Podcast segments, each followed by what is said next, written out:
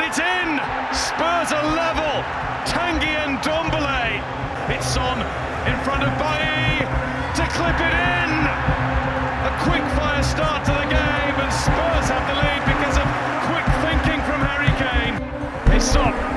Son tees up the chance for Kane, and it's all going wrong for Manchester United. Henry's looking for Son here,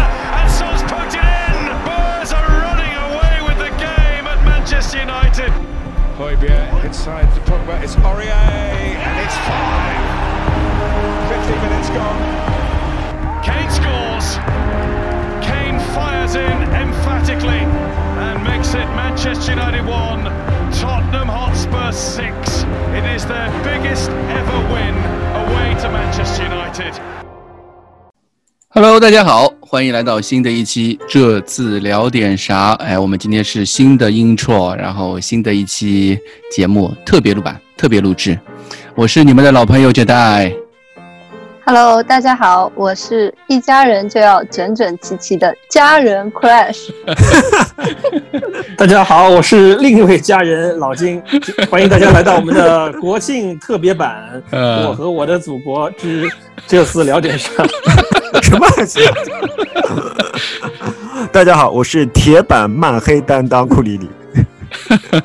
嗯，大家好，我是唯一没有国庆过在这里看家人的蛋蛋。哎，今天呃，首先祝大家双节快乐，虽然晚了一点，给大家拜个晚节啊。拜晚节，晚节啊，你晚节我好吗？晚节我们保住了，这是最关键，对吧？嗯，我们上期节目说那个，就是上一次录制的时候，我们说这周是魔鬼赛程，切尔西，然后曼联，然后中间再隔个欧联杯，我们说让大家心态放平和一点。但是没想到，对吧？没想到，对吧？万万没想到，这个结果是如此的让人感到惊喜啊，让他感到舒适。不仅联赛杯保住了，呃，欧联杯也进如如期进入了决赛啊，进入了小组赛，连联赛也赢了。对于这场在老特拉福德，呃，史上最大客场胜利，你们觉得最关键的地方是在哪里呢？最关键的地方就在于五个净胜球，我们五个人都上了，哦是有史以来第一次，有没有？啊，对，是的，是的，是的。好，库里老师，你说，不好意思，你好突然，你跟说我的不一样啊！直接把人直接把台本没回事。嗯，没有，其实是这样，就是说，我觉得最关键原因是有很多了，但是最扎扎人眼球的肯定是那张红牌，对吧？嗯我其实不知道，就是大家那时候是怎么看到的。我的话是我看的是国内的直播，所以说比大家那种翻墙啊，或者说看看国际版直播人要慢一点。我先是在啊微信群上看到“红牌”两个字，嗯看完了，到底是拉梅拉被罚下去了，还是 还是奥里耶被罚下去了，还是谁被罚下去了？因为因为你因为你想呀，你这是在老大发福德啊，嗯，是对，我们的对手是什么？我的对手是英超代言人、捕食的穿越者、VAR 操操盘手、PGMOL 职业赛事裁判委员会的干爹曼彻斯特联队啊！嗯而且还在他的主场是在永恒的老特拉福德，曼彻斯特联队竟然在自己的主场永恒的老特拉福德吃到一张红牌，这谁能想象？嗯对，所以说我后来直到看了录像的回放，我还是没有搞清楚他到底是把红牌给的是一脸懵逼的马塞尔呢，还是一脸懵逼的拉梅拉？我就算看了录像以后，我还我甚至一时在想，这张红牌到底应不应该给马塞尔，对吧？好像马塞尔动作也没那么大。后来我想不对，我是对吧？被那个老特拉福德的现实扭曲立场给扭曲了。我 回回忆想，所有的所有的报复性动作，不管你报复性动作大还是小，都是红牌。嗯一九九八年贝克汉姆报复西蒙尼，只不过他只不过抬了一下腿，对吧？嗯连西蒙尼的腿毛都没有碰下来一根，他就是一张红牌。二零零六年齐达内报复马特拉齐，他不就是头蹭到马特拉齐的胸毛吗？然后？他也是一张红牌。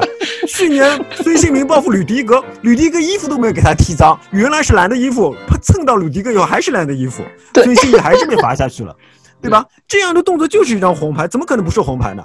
但是我也可以理解，就是部分曼联球迷的心情啊，因为嗯曼联球迷他们在英超踢球啊，就好像什么，就好像十六、十七世纪的在美洲开农庄的那些欧洲殖民者啊，他们是自己有套法律，对那些美洲原住民是另外一套法律，他们觉得他们是殖民者，他们觉得我们这些英超小球会啊，呃，嗯都是都是都是跟他们法律不一样的啊。我我研究了一下，大概曼联球迷心中这套曼联法是这样的，就是你补时啊，必须要补到曼联进球，对吧？然后呢，曼联球迷球员如果报复是不用吃牌的，比如说马库尔脚大人家当就不用吃红牌，我们钉子稍微蹭到别人一点点胸毛就要吃一张红牌，对吧？嗯他们还认为，如果有人在比赛中肘击曼联球员，必须断腿。你去看，你去看那个什么微博上曼联新闻啊，我以前跟大家说，比赛赢了以后，大家要去看虎扑曼联专区，对吧？他们那些呃呃倒出来的苦水和酸水，对我们来说是胜利的美酒。我现在发现虎扑不行了，对，虎扑的战斗力内卷了，大家嗯千万要去看曼联新闻。曼联新闻下几百几千条回帖都在喷拉梅拉应该断腿了啊！我第我第一次知道有在足足球场上，你如果手手肘蹭到了对方就要嗯断腿的，嗯这种规则只有在曼联法中才可能实行啊，不然你去看那天就就是上一轮比比赛对吧？马内肘击对方的球员一点事情都没有嘛，对吧？在足球场上，你如果拼位置肘击碰到对方了，是一件非常正常的事情，那就是一张红黄牌动作。拉梅拉也因此吃到了黄牌，是一件完全没有任何问题的事情。嗯哼，所以说，为什么曼联球迷会觉得自己遭受了冒犯？我要提到一个人，就是安东尼泰勒。我觉得啊安东尼泰勒真是。都真是天降蝙蝠侠，你知道吗？就是说他有自己一套哲学，他他对自他对规则有自己的理解，并且他能够坚持这个理解。他之前我们就是说，就是按照我自己的理解啊，我对规则理解，我是觉得报复性动作是可以算了的。但是呢，呃安东尼泰勒是认为，不管什么报复性动作都必须要有，都必须是张红牌。你看那个，呃，我们孙兴民那个红牌就是安东尼泰勒发给他的嘛，吕迪格那个那次下对吧？对他嗯蹭吕迪格那下就是他发的嘛，所以说我觉得他现在就算在永恒的尔塔福德，他也出一张红牌给那个马夏尔是非常非常正当的事情。别的裁判可能不敢出，安东尼泰勒不敢却敢出。我觉得安东尼泰勒现在在我心中就是维持正义的蝙蝠侠，真英雄。对对对对对，英超就需要这样的裁判，只有这样的裁判才能把英超从一个黑奴的时代解放出来，成为人人平等的一个时代。对吧？安东尼泰勒就是这样。对吧？像谁啊？我现在忘记了，马丁路德金这样的人物。马丁路德金可还行，对对。但但是但是我们要说，我觉得就是说，我们也不能像曼联球迷那么愚蠢，对吧？就是把这张红牌看得那么大。红牌这这件事情呢，是是一是一件大事，但没有支球队会因为一张红牌就输个一比六的。对呀、我们会就是说，我们一一六比一战胜了曼联，肯定有其他原因的。这些原因我就觉得，哎，我就不说了，我已经说很多了。我就 想霍伊 老师这个枪炮太密集了，我想插一句话，就是我觉得曼联法则应该还有一条，就是中场哨声结束之后，还应该用 VAR 回放一下九十分钟的比赛。哦，这个我有看去说一句有问，题这个是符合英超法的。啊，对对，只不这个是过这个法律只在曼联身上应用过。啊，对，只是曼联是第一次尝试到这个呃效果，这这条规则，对的，是的。如果这条规则以后再也不用，那么他也有他就有曼联法的嫌疑，啊，他就成为了一个它象征，就成为了曼联法。对，对这场比赛，而且拉梅拉其实就打了那个上半场四十五分钟啊，嗯。对吧？其实我们的感觉好像除了呃第一次进球帮恩东贝莱首开纪录，就是扳平比分之后，然后第二个作用就是最大的作用就是拿到了那张呃让对手拿到了一张红牌，对吧？呃，他还有个很漂亮的长传，对吧？啊，对对对对，我觉得啊这场比赛首功之城就是拉梅拉吧，这个毫不毫不犹豫的说，啊不毫不这个是吝啬的说，我觉得首功之城就是拉梅拉，因为我们你想刚开场是怎么样一个局面？就是刚开场就是热刺队开场三十秒就被曼联队拿到了一个点球，然后在客场在我们无法攻陷的老特拉福德球场零比一落后，开场不到一分钟啊，然后。在这个时候，这个拉梅拉啊，这个如果大家听前面听荆州刺史还有点印象的话，就是他在十十几岁的时候，就是在河床队一个天才少年，一个赛季能进一百多球的天才少年，拒绝了巴塞罗那队梅西梅西式的这个这个打包服务的这个报价的拉梅拉，现在已经一转眼到成为一个将近三十岁的这个中青年男人，然后他在禁区里面像一根搅屎棍一样把曼联队的两个中卫搅在一起，对吧？然后助攻。这个恩东贝莱打进了不能说是助攻吧，就是他一个人成功的吸引了曼联队两个中卫的 double team，然后给恩东贝莱创造了一个射门的空间，扳平了比分，这是其一。其二就是刚才库里老师说的红牌，就是就你说断腿，其实我觉得这个是，这个你还说的有点 有点保守。就我我我看了一下你说的其实，包括微博，包括虎扑，就差不多就觉得应该把拉梅拉给公开处刑了啊！到底是斩首还是临时这个在意啊？但反正就是啊，拉梅拉。第一个就是他是他先挑衅，要红牌你也得红。第二个就是你就摸了一下啊，就这么痛苦。那我想说，这本来就是阿根廷球员的一部分。就就你刚才提到贝克姆碰西蒙尼，就是你从任何的力学，哪怕牛顿在世也无法解释。那个贝克姆的脚后跟蹭了一下西蒙尼的小腿，西蒙尼就会是屁股向后平沙落雁式的这样这样倒下的这种这种这种这种这种，就就阿根廷人天生就有这种表演的天赋和利用规则、利用场上的每一个细节。使对方造成非战斗减员的这样一个天性，只是我们队中的其他的阿根廷人啊，包括福伊斯已经离队的福伊斯也好，洛塞尔索也好呢，这他们不大像是传统的那种阿根廷球员。但拉米拉让我感觉就是还是带有那点传统的阿根廷球员那种脑子里面有点坏水的那种那种那种感觉啊，就他那张红牌。我觉得是个转折点，然后后面就是摧枯拉朽就进球。你如果把这个这场赢曼联队的比赛看作是一罐那喝一罐啤酒的话，咱们拉梅拉就是拧开那个易拉罐的那个，对，后面凯恩。孙兴民都是喝，只是喝把这个酒喝倒到杯里面喝出来而已，而拉梅拉是真正把那个易拉罐的那个对，我这正好补充一点啊，记得你再让我稍微补充一点啊，就那个说法，对，就是说，呃呃，我觉得拉梅拉就是那个摔倒，很多人都指责他的摔倒是演戏，对吧？我觉得这根本就不是演戏。啊，这其实是非常正常的一个行动，就是说你摸了我一下，我认为你就有拿红牌的嫌疑，于是我为了引起裁判的注意，我就倒地。他的目的并不是为了夸张，并不是为了夸张对方这架击倒有多重，而只是为了让裁判注意到他打到我了。因为不管你这打到有多重有多轻，根本就无所谓，对吧？就按照规则，就是你有报复行为，你就要被红牌罚下去。所以说，拉梅拉这个倒地是告诉裁判他有报复行为，而不是告诉裁判你看他打我有多重。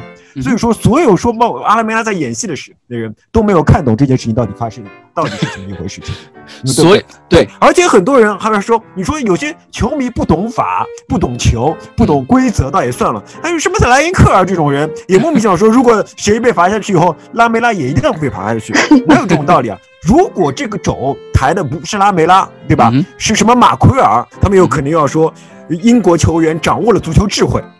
就因为是拉梅拉，他就要说，因为这些拉美球员是不学好，这是什么？这是什么行为的？他应该好好反省一下，这到底是什么行为？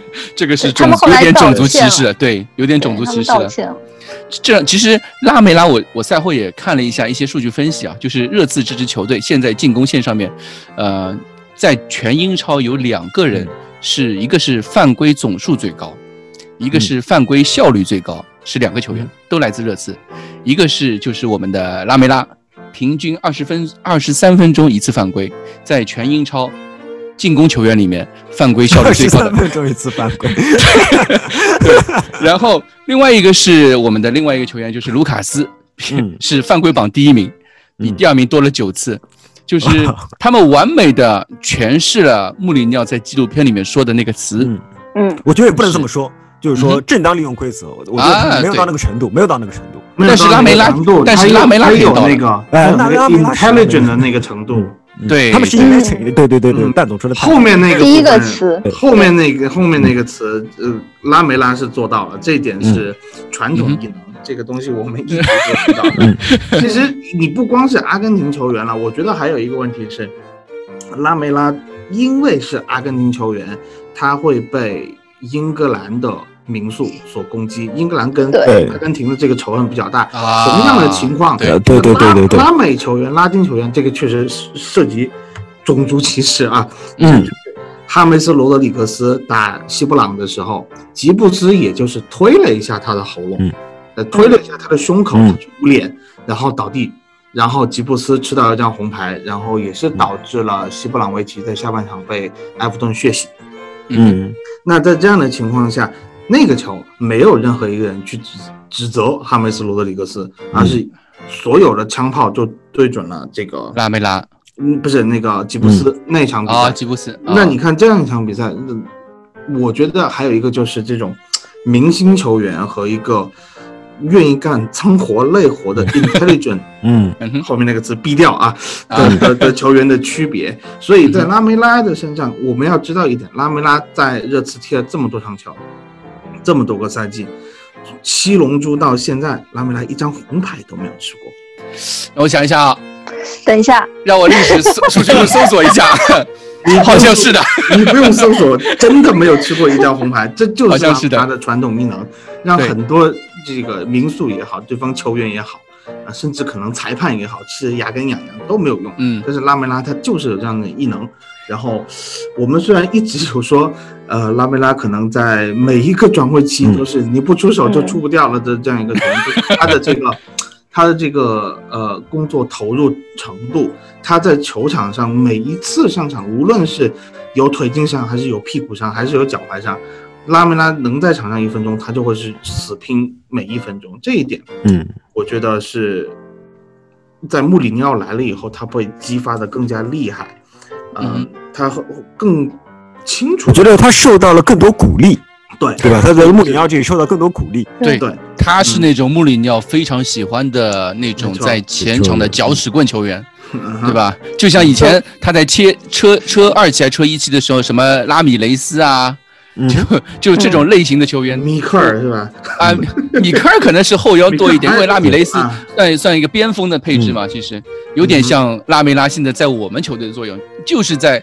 防守端的时候，无不惜体力的在前场像野狗一样去奔跑去拼抢去。骚扰，去骚扰。对，嗯哼，那第一第一个进球就是我们这样拼来的嘛。就拼出来的。嗯哼，那关于拉梅拉，我想说两句啊，就是大家只是盯着他对曼联队这场比赛出色发挥，就大家不要忘记我们打切尔西那场联赛杯，嗯拉梅拉啊先是扳平扳平了比分，然后他后来在互射点球的环节中也是打进了第二个还是第三个点球吧，就而且那他那场比赛我刚才看了一下，他那场比赛是全场最佳，就拿到了那个。反正我看 Who's Go 里面他是全场最佳最高分，而且是比我想第二名全场最佳不是我带嘛？呃，比 比第二名比第二名的雷吉隆要高高很多，他是唯一一个上八分的。然嗯后，所以我想官官方的全场最佳给了那个呃拉马头丘的戴尔。啊，嗯就戴尔的戴尔的事儿，我们一会儿再说啊。嗯就拉梅拉，我想最想再说两句，就是其实随着热刺的夏天的一系列引援啊，就我们之前也说，拉梅拉可能是。这个前场没什么位置了，因为他右边路这个位置，你想他中路的位置，现在恩东贝莱、洛塞尔索人挤得不行，然后右路的位置，其实你贝尔如果如果伤愈的话，那肯定是要占一个右边路的位置。他其实这位置非常尴尬，嗯但是你你看这周四场比赛啊，就算上纽卡斯尔的这场比赛，四场比赛他两场比赛先发，就是而且是比较强的两个对手，嗯切尔西跟曼联的首发。所以我觉得啊，就拉梅拉有没有可能，就是我我我问一下各位这个热刺专家，因为我不是太懂球，拉梅拉有没有可能成为这个一个一个就就棒球比赛有有有叫左右打，就是足球比赛有没有这种就对于足球对对，因为对手的硬度我来排人，就比如说如果对手是进攻比较强，实力比较强，我就上拉梅拉这样有一定硬度的，然后防守也比较积极的球员。嗯如果对手实力比较弱，是需要去割韭菜的，比如说像海法那个马卡比这样的球员，我们那就上纯攻击型的，或者是防守相对来说比拉梅拉硬度要差一点的莫那个卢卡斯莫拉或者是贝尔。嗯啊，有没有这种可能性？就是他作为一个功能性的那个边锋出现，其实其实这一点我我我是不太同意的，因为我其实想接过你们那个拉梅拉的话题，就是，呃，就就是刚刚正好我忘了，人太多了有点乱，是谁提到了一句？谁提到了一句是呃穆里尼奥对拉梅拉的鼓励，对吧？嗯其实我想说，曼联这场比赛，包括这三场比赛，都还有一个很重要的一点，就是我们反复提了穆氏烙印是什么东西，不拉不拉不拉。其实还有一个很重要的，真的就是他非常非常看重一个球员在球场上的表现，而且是会根据你的表现来决定你之后的位置，你之后的一个踢法。我真的觉得就是。他在啊、呃拉梅拉在切尔西那场表现，那场球的表现，就是打动了或者说他为自己赢得了在穆里尼奥心中的分数，于是穆穆里尼奥又会把他排在了对曼曼联的这个首发里面。我觉得就是跟对手可能不太不是太重要，包括你说为什么呃海法每次看到这个名字都想到华海，为什么海法那场没有赛呃没有上？那其实他就是就是去做了一个正好的一个轮换，对对对，正好就是一个一个轮换，不管对手是谁，拉美拉这一场应该都不会上，是这个样子的。然后我我就是想强调一下，穆里尼奥对于球员在球场上表现的这个看重是非常重要的。正好和就是我最近沦为替补的阿里是一个，正好是两面吧。阿里踢球的时候有一点散漫在球场上面，那拉梅拉正好是一个不管自己状态好坏，但是他的态度、他的状态、他的跑动、拼抢都还是能够摆出来的一个球员，对吧？嗯，我是觉得我既同意老金的看法，也同意就是 Crash 的看法。对对对，因为是这样的，因为拉梅拉我觉得确实是个非常特别的球员。我他有句话印象很深，他说：“如果你你获得内心安宁，唯一的方法就是每一天都全力以赴。”我觉得拉梅拉真的是在贯彻自己的这个信念，就是你看他的身体素。你看他的体脂率，你看他在球场上跑动，你可以感受到他是在贯彻这一点的。然后我们再看我们的排兵布阵，虽然我们的中前场人数是比较多的，但他的顺位应该是在贝尔温和阿里的前面。甚至我觉得，我们我们还不知道贝尔的状态，所以甚至也可能在贝尔的前面。如果他能够保持这样的状态的话，他甚至有可能排到卢卡斯的前面，对吧？所以说，我们认为。所以说，拉梅拉的顺位比较靠前，也是件可以确定的事情。我们不用担心拉梅拉现在是没有位置。但是要担心的是什么呢？拉梅拉其实他本身就不是一个能够踢所有比赛的球员，他的身体素质，他的那个他的那个易受伤的那个倾向，决定了他不可能踢所有比赛。所以说，我在这一点上，我完全同意老金的看法，就是说，呃，穆里尼奥会省着用。会把拉梅拉留在那些真正非常需要他的比赛中去用，而不会滥用拉梅拉。所以说，拉梅拉恰好能嵌入现在的这个构局面，就是说，对他不会滥用他，会会好好使用他。但是如果使用的话，我们会可以对他放心。现在就是这个，我觉得是个非常完美的对拉梅拉的局面。其实我们现在建进攻组合虽然看起来人挺多的，但是其中不少球员是易伤体质，对吧？拉梅拉、凯恩，嗯，对吧？这些都是都是。经常有每个年，孙兴民，孙兴民也还好一点，嗯，就是怎么好的这么快啊？他说用了一点点魔法，对吧？他用了一点魔，没有好透。对，肯定是没有好头，他肯定是带伤的嘛。嗯，就这种球员都是每年总归固定的需要休息个带伤休息，就是固定休息个几个月的那种球员。那我们现在虽然说之前的时候球员因为球队阵容短缺，前场选择不够多，他们的伤病会对球队带来一定的影响，但是现在看起来，看现在看起来好像反而不是一件坏事。就是我们有很多的进攻球员可以选择，大家都可以有出场机会嘛。要轮换可以做得更好，这也是穆里尼奥。而且这个赛季的比赛密度特别高，对对，比赛密度特别高，所以反而是好事。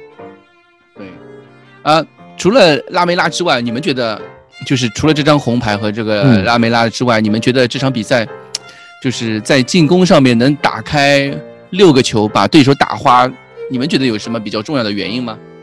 那重要原因就是对手实力太弱。这个，这个我想说，就是就我我想说，以后有这种比赛啊，我们最好就在比赛结束之后或者第二天录。就到现在过了四十八小时，我感觉我已经不像那天这么兴奋了。啊这个，这个因为当天叫你录你又不录，我因为那当天叫你录你录吗？那个那天正好跟橄榄球那个撞车，对吧？这个。我是想说啊，就是我我看了一下，就是尤其是之前蛋总如何说我们的中卫不具有踢中卫的智商，这场比赛看来，感觉戴尔和桑切斯跟对面的那个什么马奎尔和拜伊都是一白一黑，比起来我感觉就是智商智商上的碾压。这你看，马奎尔把那个谁。把卢克肖、卢克肖、卢克肖给拉给拉倒那一下，哇！我觉得现在足球原来是这么踢的，就是 你通过把队队友拉倒，然后来掩盖自己的智商上的不足，对吧？然后我查了一下，马奎尔这个人居然是八千万的身价。嗯哼，我说那我觉得我们有戴尔在，那就是差不多就是一亿引援的，就中卫就在正中啊，对吧？所以这当然是开玩笑。就我我想说的是，主要是就现在的曼联队啊，也跟福格森。时期的曼联队，甚至是穆里尼奥时期的曼联队有点差别，就尤其是到最后就是一比六落后的情况下，曼联队我看到一个细节，就是博格巴还在热刺队禁区里面玩花活，然后啊，他们其他几个前锋球员就是一副不知羞耻的样子在场上踢球。就你除了卢克肖，我们我们我们都知道卢克肖最后铲卢卡斯的那一下是非常恶劣，嗯，但我觉得也就那一下。让我感觉他还像是个爷们儿。因为那个球如果通过去，我觉得大概率就是会进球，造成进球的嘛，对吧？是，所以我觉得也就卢克肖还是个爷们儿，或者他不甘心跟前面那些高富帅一起这个沉沦。嗯但我这这这这场比赛就这种形式的赢球，我觉得不是太爽，就可能 可能你们觉得有点吹毛求疵啊，啊，但我就觉得这种过程有点太轻松，就是跟我想象当中的赢曼联队的那种那种感觉有点打折、嗯啊。然后你要说回来，就曼联队他其实你这个赛季打到现在，他前面赢也赢的是跌跌撞撞，我觉得赢他们也算是水到渠成吧。上个赛上个赛季如果不是有争议的那个那场比赛的话，可能我们最后说不定能进欧冠也也有可能。那希望这场六比一也算是个转折点吧。我觉得刚才那个库里老师说泰勒是这个对吧？是什么蝙蝠侠叫什么蝙蝠侠蝙蝠侠。对，那我那我觉得这场比赛也是足球之神给我们讨回一个公道吧，用这种形式来来为穆里尼奥讨回一个公道，为热刺队讨回一个公道。有可能可能赛季末这个三分或者是这五个净胜球就是会很重要的。嗯，对，战总呢？嗯，战总呢？不是啊，说马奎尔吗？然后你你不是要你不是要说那个曼联的那个那个防太菜的那个问题吗？这个问题是呃，因为昨天晚上连夜翻 MOTD 得出来的结论，就是啊呃在讨论的时候，查普曼问希勒这场比赛到底应该怎么说？我们肯很多人可以说是因为曼联实在是太菜了，而我们会去忽视热刺的好。嗯就其实就是说，呃，MOTD 本身这群嘉宾，我们在看推特上的各种情况，也是一直在给曼联开会，开会开到以至于没有人去给安东尼泰勒开太多的会。那所以在这样的情况下，那我是比较同意老金的这个看法的。这一场六比一，我到下半场的时候，我就在那吃早餐了。一般把早上比赛我是不吃早餐的，因为比较紧张。在这样的情况下，就就悠哉悠哉的在那一边喝茶一边吃面包，然后在那看球，然后再看到奥里耶进球的时候，笑的面包都掉了那种感觉。你你你要知道，你要知道这场比赛真的还，你要说到荡气回肠，到史诗性的胜利，可能还比不上当年普拉斯带领球队来的时候。啊，那，场三比还真是三比二，对吧？三比二那场给给球迷的那种感觉，那才是赢曼联的感觉。现在这个感觉，就像老金以前说，你连给我提鞋的这个资格都不配，你来跟我踢嗯比赛，而且我说，我想说啊，就是这热刺队也踢得很浪，就是你本来这场比赛可以踢成两位数，你上半场三比一还是四比一之后啊，就有很多次机会，就有数不清的机会，可以可以可以这个扩大比就最后热刺队可能也也是累了，就是你最后也没有压上去打，就这也是稍微有点失望吧，尤其是孙兴民跟凯恩都没有上演帽子戏法，有点失望嗯啊。但是我是觉得，呃，不看进球的话，因为我觉得你赢曼联，客场赢曼联二比一、三比一、六比一，我觉得都是很好的结果，我倒无所谓。那肯但是你你要看在比赛当中，每一名球员的传球感觉都非常好，他能玩出来，呢那个西索科外脚背皮球找奥里耶，那那个霍伊比尔挑传恩东贝莱。我们就不说凯布劳内了，好吧？就所有人的传球，他能我我们在经历了八天四赛之后，每一名球员能够以一个非常轻松，在三十秒钟得到一个点球，没有被这样的一个点球所影响，我们就相当于是说，你踢欧冠决赛也是这么快被罚一个点球，后面球员的表现是非常的紧张的，你可以感受到他的紧张。我说句实话，我透透露一个信息，就是我自己那天欧冠决赛的时候，下半场我看球看到我自己腿抽筋。因为我我自我自己觉得，我自己觉得球球员们自己太紧张了。嗯，就我坐在那，我就觉得他们踢得不舒服，我看着也不舒服，就是这样一个感觉。那今天你看，就是这场比赛打曼联，被判判罚一个点球以后，每一个人的这个这个积极的状态，雷吉隆马上去把球抱出来，去去开这个中圈开球，然后到后面。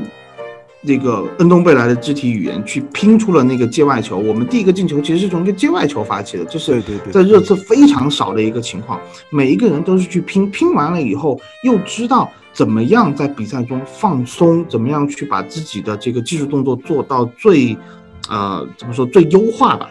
在嗯哼八天四赛的情况下，我觉得这是最欣慰的地方，而不是真的是说六比一赢曼联。我觉得相比于这些球场上的表现来说，根本不值一提，根本就曼联提鞋都不配。哎，就这样。但总要是不说他后面的那一段，我真的想说，你们还是人吗？我拜托，真的八天这四场比赛看下来，难道真的不爽吗？不仅仅是说呃，就是比分啊，嗯，就就我们就说我们的新援好不好？嗯，就说雷吉隆还有霍伊比尔，霍伊比尔他们的呃对霍伊比尔他们的表现难道不亮吗？就是你看了不觉得很兴奋吗？亮对啊，而且，他们带来的就是老金刚才，呃，我们我们在录节目之前也提到了，他们引援带来的侧面的作用，就是本戴维斯跟奥利耶也不香吗？香香香香，真的香，被激发出来的呀，对呀、对对对，我觉得就是强调曼联弱是是不太合理的，因为曼现在这支曼联跟上赛季末端以及就是恢复开赛季以后的那个超强的不断赢球的曼联是同一支曼联对吧？你如果把我们的人员一个个拿出来比比身价，或者比以前的比上赛季的评分或者怎么样，我们肯定是没有优势的。那么为什么这支曼联到这个赛季会变得那么菜，而嗯我们却好像变得那么强呢？那肯定或许还是跟主教练有关系，嗯对吧？啊因为大家牌面上的牌都是一样的。我觉得这个赛季跟以别的赛季有一个非常大的区别是，休赛期非常非常短。对，休赛期非常非常短，就像穆就好像穆里尼奥在第一场比赛输球之后说的，对教练的调整能力，或者就是球员的调整、球员的心理状态，其实非常巨大的考验。这说穿了就是考验教练本身的调整能力。我在曼联新闻上面看到一条专门帮索喜的微博，呃呃，索喜的评论啊，就是说嗯所说了，现在这批球员大概需要五到六轮比赛才能调整出状态。嗯所以说就是说之前的比赛可能踢得不好，那我们就看，那么现在其实就是比哪支球队先把状态调整出来就说明嗯对，就说明谁哪个教练好呀，就非常明显就是这样。对，大家的其实大家的球员你并不能说一定怎么样谁好谁坏，对吧？嗯你最后就还是要看到教练这边。所以我觉得在这里我们需要为穆里尼奥夸两句，对吧？肯定是穆里尼奥在这边的调整起到了非常重要的作用。其实你看啊，就是我们欧联杯打了三轮资格赛，是的，从第一轮我们多打了那么多比赛呢，从疲劳角度来讲，我们疲劳多了。但是从从某些方面又又体现出，就我们把这三场比赛资格赛，你也可以当成当做是一种季前赛的热身赛，在锻炼球队嘛。嗯其实球队的热身情况确实是要比对手的情况要体能情况要好很多。嗯但嗯嗯从另外一一方面讲，就是这三场资格赛从第一场的落后大半场，嗯对吧，到最后一场七比二，那就慢慢看出这支球队的状态是有嗯真的在真的在完回升。真的在完全的提升的哎。我其实没有算过，就是如果那那个点球没有算的话，嗯就是我们一比一被逼平那个点球没有算的话，我们是几连胜？五连胜还是？呃，你你要算那切尔西那场算不算对赢球啊？对，全部算进去，全部算进啊去，全部算进去。没有啊？嗯像纽卡没赢呀，对啊，如果有卡赢下了，纽卡我是说，啊如果纽卡赢下来，我们算几连胜呢？一二三四呃一七连胜。七连胜，然后如果你要是你要算莱顿东方弃权八连胜，好吧？莱顿东方弃权不算的话，我们七连胜那非常非常好了。我们什么时候拿过七连胜啊？你要把上赛季最后几场算起来，就我们最近二十场赢了几场，啊，这么对吧算，是，对，其实这呃，从状态方面来讲，球队确实要比对手曼联不知道好，而且曼联有一个问题，好像是曼联，因为他们联那个欧联杯打到很后面嘛，他第一场、第一轮没轮空了，他们球队集结也比我们晚，所以从各方面的角度来说，呃，曼联确实在呃备战期做的不如热刺，所以也有这方面的影响吧。我觉得我我想补一句，当然嗯就是说穆里尼奥才这个这个呃组织球队的能力，恢复球队第一场比赛输球以后的信心能力、调整能力各方面做的都比索斯盖亚要强很多。我觉得还有一个很重要的就是主席的作用。啊，这个当然我们后面后面再说，因为如果我们去看 MOTD 的话，你你会看到那个三德子的那个表情、那个眼神，然后啊，在比赛之后，曼联才疯狂签人。你在这样的一个时间，你相当于是说，就赛季已经开始了，索斯盖亚自己不知道自己手上会有什么样的人来用，球员也觉得我好，我们球队好像就没有什么补强，这对球员的心态是有很大的影响的。就所以说，呃，为什么刚才说小小姐姐说的这个呃雷吉隆不香嘛？多特蒂不香嘛？惠比尔不香吗？所有的这些新援，你要尽早到位了以后，才能够让教练有时间嗯想八天四赛。如果我们这些新援都是最后等到列为十二时辰的时候才才到队。我嗯觉得我们可能欧联杯都进不去了，嗯，对，就肯定是有这样子的可能，所以很有可能。所以在这样的情况下，呃，列维这个话题我没有参与到刚才前面的这个剧本准备啊，就不知道我们列维今天提提多还是不提多。但不管怎么样，我觉得主教练他有非常直接的干预能力，有非常强的统帅球队的调整的能力，这一点我们必须要给穆里尼奥点赞。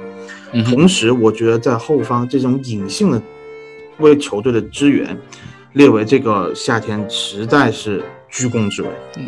居功至伟，确实确实确实。这个这个我们放到呃后面一排讲后面再说，后面嗯后面再说。我们先说回比赛，这场比赛除了刚刚说的拉梅拉之外，你们还有特别想夸称赞的球员吗？我先说一个，我我特别想称赞，我我实在忍不住啊，我实在忍不住，啊对不起，啊你说我先说，我特别想称赞的还是那个霍伊比尔，霍伊比尔，嗯，因为为什么呢？就是，哎，嗯我以为我以为你要我以为你要吹恩东贝莱，你这个啊没有没有节奏像恩东东东贝莱东。东东东留给关东组吹的呀，对吧东东留给关东组吹，因为我为什么要吹霍伊比尔呢？因为这场比赛让我看到又看到了一个不一样的霍伊比尔。对我们之前你们都一直在反复强调说，霍伊比尔不是一个我们想要的，呃，扫荡型后腰，不是一个清道夫，不是一个不是有些人想象中的啊，对有些人想象中的对，但是从这场比赛开始，我们看到了一个，这个就是我们想象中的清道夫后腰啊，扫荡型后腰，啊防守的屏障型的后腰啊，对吧？我们第一次看到霍伊比尔一个人站在了呃四名中四位四名后卫的嗯。身前，他一个人完美的，甚至于和以前万呃万亚马登贝莱时代不一样的那种积极性的反抢，积极性的那种嗯。前插式的那种抢劫、抢断球能力，这场比赛展现的淋漓尽致。而且不仅如此，不仅他的防守能力强，他的传球线路，你就像刚刚蛋总说的，他那个挑传啊、挑传嗯边路啊，他的向前直塞能力啊，都展现出了非常嗯。优质的一个，有点像我说的说的吹的夸张说一点，有大一点，嗯，稍微吹的挂大一点，布斯克就是茨啊，有点像布斯克斯那种感觉出来，但是但是又是一跑得比。布斯克斯陀多多多了，好吗？真的更勤奋的布斯克斯，一个嗯跑动能力更强的布斯克斯，一个我的妈耶！一个布斯克斯加上加图索的那种感觉，就跟我已经嗯已经展已经展现在我的眼前了，你知道吗？嗯，所以我觉得嗯这场比赛虽然说热刺是就是赛后最佳评选里面，他四后四个赛后最佳评选里面没有霍伊贝尔，嗯，我们的呃最后全场最佳也没有给霍伊比尔，嗯甚至连 h o s c o 里面评分里面霍伊比尔分数也没有高过，比如前场的凯恩嗯或者孙兴民。但是在我心里，我认为嗯霍伊比尔就是这场比赛的一个呃。全场最佳是我的全场最佳，我可以嗯完全说，我我愿意，我愿意之后如果我要买一件客场的话，我肯定会买印霍伊比尔的球衣。那我还要给纸袋泼泼一点冷水，就是啊说，嗯，哎，你不要泼冷水了吗？啊，我说也是，对我我还是要应该泼一点冷水。但是我觉得霍伊比尔这场比赛踢得好不好，那肯定是非常好的，尤其是你经常看到他。呃，他很多次限制住了鼻费，就是在他在与鼻费的一对对一中基本上全赢了。对，呃，但是呢，这里面有两点，第一点是鼻费并不是一个特别擅长一对一的球员，嗯哼，也就是说，我我们当我们说那个霍伊比尔的一对一防守能力不是那么强的时候，我们应该是想他跟杜库雷啊，跟一些更加强壮的黑人后腰比的时候，我觉得他可能会落下风。就是肉搏的时候，肉搏始终不是他的强项，他会比鼻费强，但是与另外一些铁腰相比，他会弱一点的。这是第二点。第二点是他的传球功力的功底是很好的，呃，但是你要想到，呃，曼联在被罚下成一人，并且斗志全无之后，他的防守是非常松散的。在这种情况下，如果不是他，如果是温克斯的话，或许可以打出与他非常接近的传球数据。所以说，我觉得单靠这场比赛，你把它说成是加图索和呃布兹克茨的结合体，我觉得稍微有点过了。有时候会让大家盲目的 对他有过高的期待。我觉得他是名非常非常好的球员，但。嗯，但是他只是这一场比赛的加图索，他但是我觉得不可能成为整个联赛的就是如果回忆一下上个赛季最后那打曼联那场一比一嘛，嗯。就是我们其实是中场是完被对手完爆的，嗯对吧？就是当时对手就是、呃、也是费尔南德斯表现非常出色，嗯然后又有麦克托米奈，又有弗雷德，然后下半场又换上了博格巴，对吧？这场比赛我们呃，但是我们在被我们爆掉之前，比分状态表现非常非常好，嗯，就是非常非常好。啊，你是说什么时候对啊？比啊费被我们在就我们进第三个球之前，梅花之前，啊？对比费的表现还是非常好的。但是这场比赛我们可以看到，我们中场控制力，我们可以一度就是在我记得是在第二个球之前那整整三四分钟的时间，我们是压在对对手的三十米区域里面打的，狂攻的狂轰但滥炸。是那段时间之后，我们又被曼联压回去了。我们也嗯，被曼联压回去了，而且我们压制住曼联，绝对靠的不是霍伊比尔一个人，对吧？对，那还有一肯定。名，还有东东的表现，我觉得绝对是 值得大吹一吹的。哎 所以我那你吹觉得那你们吹关东煮应该出来了，关东呃煮应该出来了，对吧？我 我一直在想，难道我是关东煮吗？难道你不是关东煮吗？东东这个名字都是你起的。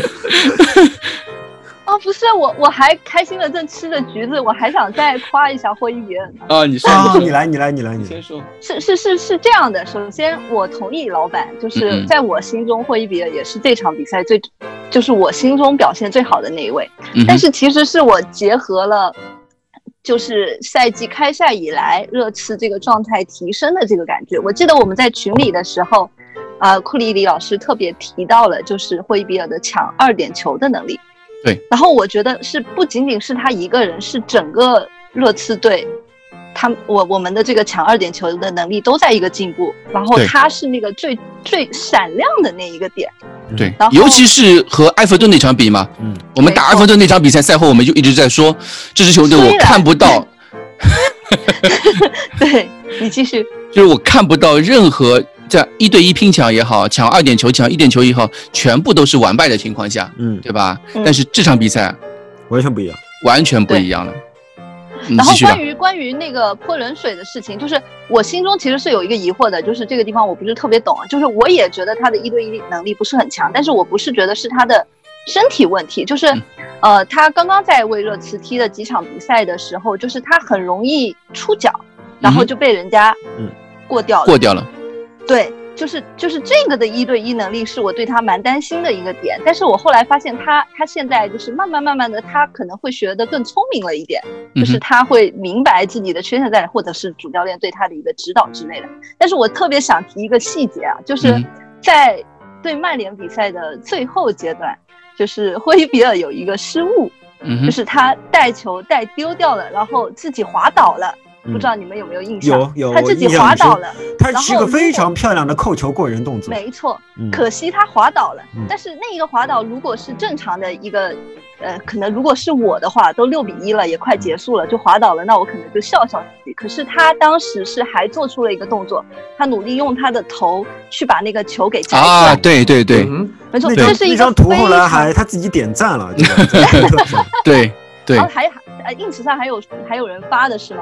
嗯对，当，时那个那个画面给我的印象非常深刻，就是我就是觉得，嗯，这就是我们想要的一个很像一一直像一个战士一样的嗯球员。而且你可以在比赛中看到他不断的对队友鼓掌，然后没错扇手、握拳，他都来。他其实第一场跟热刺出来踢比赛的时候，那个从那个更衣室走出来啊，就是别人都是三两群，就是踢友谊赛的时候啊，嗯别人都是三两群的那种，慢慢悠悠走出来，他一个人走在最前面，你知道吗？就是那种大佬走法。啊，有一种队长走队长走法没错是吧？，没啊错，没错，没错，没错，气质一下就不一样了。嗯，对，就是引这个这这一趴，其实应该呃吹霍伊比尔那个场下的那个那个部分，其实应该放到引援上面去说啊。就是，但是但是我不得不提出来先说一句，就是嗯穆里尼奥今这个赛季。就是或者说列为这个赛季这个夏窗引援的所有球员，基本上他们都有一个共性，就是他们在球场上面都是那种斗士，呃声音很大的斗士，嗯，知道吧？嗯，对，不是塞塞尼翁和恩东贝莱也不一样，不是那种需要被，塞尔索，对，不是那种默默无闻的战士，对。也不是恩东贝莱这种需要被鼓励的战士，嗯，也不是塞塞尼翁这种闷头苦干型战士，他们都是那种，不管是雷吉隆、多赫蒂还是霍伊比尔，他们都是球场上面能够去带动，他们是那种自带 buff 型的那种球员。就像蛋蛋一直说的，就是可以呃加强大家沟通的球员。对，是的，嗯，除了霍伊比尔，其实我想再吹一下，我帮你再吹一下。其实，库里老师的意见我也同意，因为这场比赛曼联实在是中场的控制力非常糟糕，所以可能在这样的情况下，我们会觉得我们的中场踢的是非常好，甚至是过于好。嗯，对，但是霍伊比尔，我们从另外一个角度来看，就是他的战术，他在球队战术中的角色，呃，我们从穆里尼奥的视角来看，他实在是太重要了。打那个切尔西的最后，他踢了大概半个小时，他换吉德森，嗯，那是打切尔西的第一个换人。对，在换上霍伊比尔之后，我们其实对切尔西形成了就是基本上是完全的压制。嗯，霍伊比尔可以担当的责任非常多，到现在我们看到看到他的扮演的不同的角色，在打切尔西那场的时候，他甚至可以，呃，在坦甘加下去了以后，回撤打一个，就是继续保持三中卫，他打在了戴尔和那个托比之间，然后他拿球了以后，他又会很积极的往前推，用自己的跑动和自己的身体各方面的能力去帮助球队的阵型发生变化，这一点是非常难得的。因为，呃，一般来说我们在这个足球阵型的转换、攻防转换的时候，你是需要多名球员的位置移动，多名球员的进行一些牺牲。啊，他们的跑位也好，他们的一些习惯动作也好，都要去做牺牲了以后，他这个阵型才会从比如说三五二变成四四二，或者变成四三三。霍伊比尔是用自己一个人的能力，就相当于奥里耶，你好，老老实待在右边，雷吉隆你想怎么 冲怎么冲，我帮你们把球推上去，你们不用再撤回来了。我可以把我可以把一个三五二的阵型直接推成四三三，甚至是四二四这样的一个情况。那在这样的情况下，我觉得霍伊比尔，呃，你说加图索加布斯克斯可能还是过了一点，但是呢，我也知道肯定是过了，但是没办法，这期就是吹是吧？这期就是吹，对，没关系。这期就是吹。呃，那在这样的情况下，我们可以看到霍伊比尔扮演的这个战术角色非常重要，在未来的这个比赛中，我可以可见到就是，啊、穆里尼奥手上他可以通过前场球员的不断的变动，比如说像这场比赛卢卡斯换拉梅拉，进行一些对战术的调整。其实，在场上有霍伊比尔这样的球员，就你就是给霍伊比尔我布置，就相当于我给你一个锦囊妙计，锦囊一、锦囊二、锦囊三，在什么样的情况下，你打开不同的锦囊，霍伊比尔就会变成一个超级无敌的战士啊！在不同的情况下，或者就是呃是成为后防线身前的保姆也可以。就在这样的情况下，我觉得，啊，有了霍伊比尔，我们的这个整个中场也好，他对整个防守体系的信心建立也好，这是一个非常重要的棋子。就等于有了个场上教练，对吧？对，嗯，而且霍伊比尔体能也好，嗯对吧？嗯。这三场比赛他每场都上，嗯，对吧？而且我感觉现在基本上，自从穆里尼奥这个赛季打九场比赛嘛，霍伊比尔基本上已经站住了这个后腰这个角色了，嗯哼，对吧？穆里尼奥的战术体系里面，不管你前场如何轮换，你这个后腰肯定是霍伊比尔。只要是有重要比赛，霍伊比只要尔是重要比赛，绝对上。，对，就像前场，不管是什么比赛，你肯定要上凯恩一样，那后腰肯定是上霍伊比尔。我们至少这条中轴线上面已经慢慢的开始形成了一些东西，我觉得是一个非常可喜的变化，嗯嗯，对吧？对。那好了，那霍伊比尔吹完之后，我们是不是又该讲到东东的话题了？我现在眼睛就瞪得跟东东一样大，你知道吗？我倒很期待看到这个画面。因为因为我真的没有准备。啊我来提一句吧，我先提一句吧，啊，你先提。就是之所以东东在我这里获得这样一个昵称，最大的一个原因就是他的防守，防守吗？嗯啊，是真的是他的是他的防守。嗯就是以前我看，可能以前他也有想防守吧，但是他真的做出来的，嗯做出来的那一个跑步散漫的样子是让人觉得很很无奈的。但是现在的，对现在的东东，这个切尔西那场比赛最后结束的时候，你看他喘气的那个样子，连庆祝都已经庆祝不起来了，真的是使出了吃奶的劲在防守，好吗？对，是的，对，这个是主主要的，主要的我对他态度的一个转变是在这个地方。然后嗯进攻的话，其实他一直都是一个有天赋的球员。嗯那天在群里面，我又被库里里老师发了一道，就是又被老师点名起来回答问题，问我 东东嗯跟洛塞尔索的区别在哪里？有吗？没有。然后我嗯我我当时的一个想法就是，我觉得洛塞尔索是是那个弓箭的弓啊，嗯就是他他的一个跑位能永远的让，呃，能永远的让队友就是也也对、嗯也处在一个跑位的意识里边。嗯然后我呃我记得我们上足球课的第一堂就是战所谓的战术或者说跑位意识课，嗯老师反复强调最重要的一点就是三个人永远不可以在一条直线上，对，哦永远要是一个三角形。是的，而洛塞尔索他就是很好的，可以永远的让另外身边最近的两个人变成他的另外两个角。对，对，然后所以洛塞尔索就像一个弓箭一样，他会让他一拿球，别的队友也觉得很放心，知道自己应该去怎么跑。而恩东贝莱不一样，恩东贝莱更像那一支箭，因为恩东贝莱是直线型的，嗯它是直上直下的，它是可以靠他的个人能力杀出一条血路这个样子。对，这就是我觉得两两个人的不同点。然后至于东东该怎么吹，我就抛给库里老师了。哎，是抛给我们老金，好久不说话了。啊，就老金，因为呃实话说，看曼联队这场比赛是我这个这个赛季第一场第一场完整的看热刺的比赛，嗯我也对恩东贝莱之前也不大了解，只是听嗯。通过听你们这个说的这个来总结，感觉只听我们黑，对吧？对，然后没关系，我感觉老金相信你的直觉。我。感觉这跟你们说的不是同一个人啊，这 个啊，我确实不是同一个人。我感觉对确实不是同上一个人。嗯我我记得上上期节目我说的时候，我说恩东贝莱的复活，嗯、可以说是我们八千万的引援，就相当于一一个夏天从烂在手里面的一个没错。一个嗯。残残残滞的这个资产，变成了一个被盘活的资产。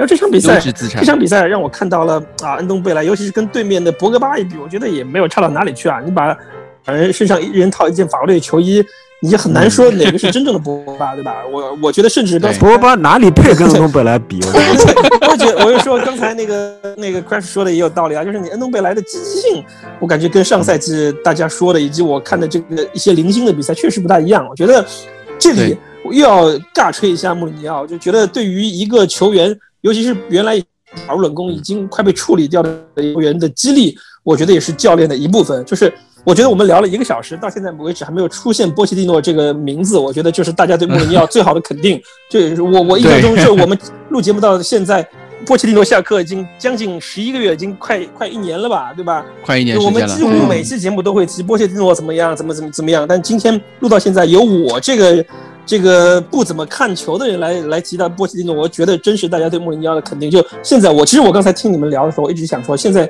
应该不会有很多人在怀念波切蒂诺了。就波切蒂诺他对热刺队的贡献，就是已经在历史上大家是已经是认可了。但是我们现在新的篇章要有一个新的教练来带我们拿冠军。我想说的是，呃。恩东贝莱就是一个一个，就侧面就印证了莫里尼奥的能力啊。就是我我我觉得，就激发一个球员，就之前好像很少说，哎，有一个球员已经不行了，可能就我们就任他就这样自己的沉沦下去。但是你无论是就你我看到恩东贝莱的样子，我就觉得可能阿里还有挽救的可能性。嗯，如果他去了那个 PSG 或者是去别的球队，啊，我觉得这个孩子可能就完蛋了。他就没了就是他他会有一种被热刺队抛弃的感觉，然后他可能会就是沉沦被穆里尼。奥抛弃。对，但是你看对穆里尼奥这两场比赛还都用他，包括你，他应该也可以聪明一点的话，呃，他也可以从恩东贝莱身上看到自己的这个未来。我觉得，我觉得你你让我评价恩东贝莱踢得有多好，我很难评价啊。对，因为看的实在是这个样本太少。但我想说的是。呃，我希望阿里能看能看一看恩东贝莱啊，就因为我看恩东恩东贝莱只是一周最多能看一次，这个阿里是天天能看到。我希望阿里能从恩东贝莱身上找到自己的方向。我觉得如果阿里能复活，嗯那又是八千万的引援，我们这个赛季的投入就将近三个亿啊！啊，阿里能复活，就确实是就是一个哈弗茨嘛，对，对？阿里和哈弗茨其实很像的，阿里能复活就是一个哈弗茨。嗯，但是说到恩东贝莱，我是觉得其实可能恩东贝莱的复活更大的功劳，或许不应该算在穆里尼奥头上，而是应该算在列维头上。但是嗯列维我们应该晚点吹，所以我先不说这个。嗯而但是我非常非常同意老金的看法，就是说，呃，恩东贝莱跟上个赛季恩东贝莱完全不是一个人。上个赛季恩东贝莱完全不是一名顶级联赛球员，而这场比赛恩东贝莱已经完全变成了一名完全合格的英超球员。他的跑动、他的防守、他的积极性就是英超级的跑动、英超级的防守、英超级的积极性。他不断的补防，他你可以看到在比赛在上下半场的末端，他的体力已经很差了。就是说他的拿球已经不稳了，他会有很多失误。这些失误在我看来是无关紧要的。就是说你有球球员如果一两次溜到球权根本就没有任何关系，不应该受到任何指责。但是他就算已经在拿不稳球的情况下，他还是经常可以补防到禁区，会把球解除掉，会成为一个有有非常重要的接应点，而且他出球以后再也不会摊手抱怨了。我觉得他已经变成了一位一个完美融入球队的球员了。对，到底他在进攻上还能释放出多少能量呢？我们要期待。但是他已经拿到及格分了。他在他有时我们会说，最重要的是一，一后面再加零。以前他有很多很多零，但是没有一。现在他的一已经有了，我们就在看他还能加上多少零。啊啊，对，突然有点绕，我想了一下，啊啊，好像是的。其实我你你你是不是想到别的一和零去了？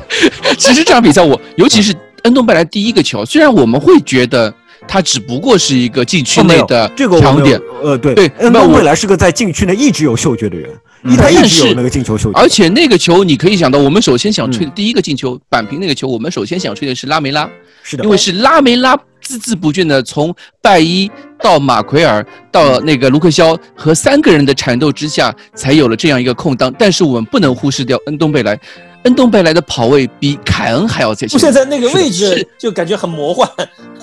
对，凯恩那个时候还在大禁禁区大禁区对，线上对，孙兴民按理说这个位置应该是孙兴民，因为孙兴民是左边，他应该内对插到禁区嗯中路来。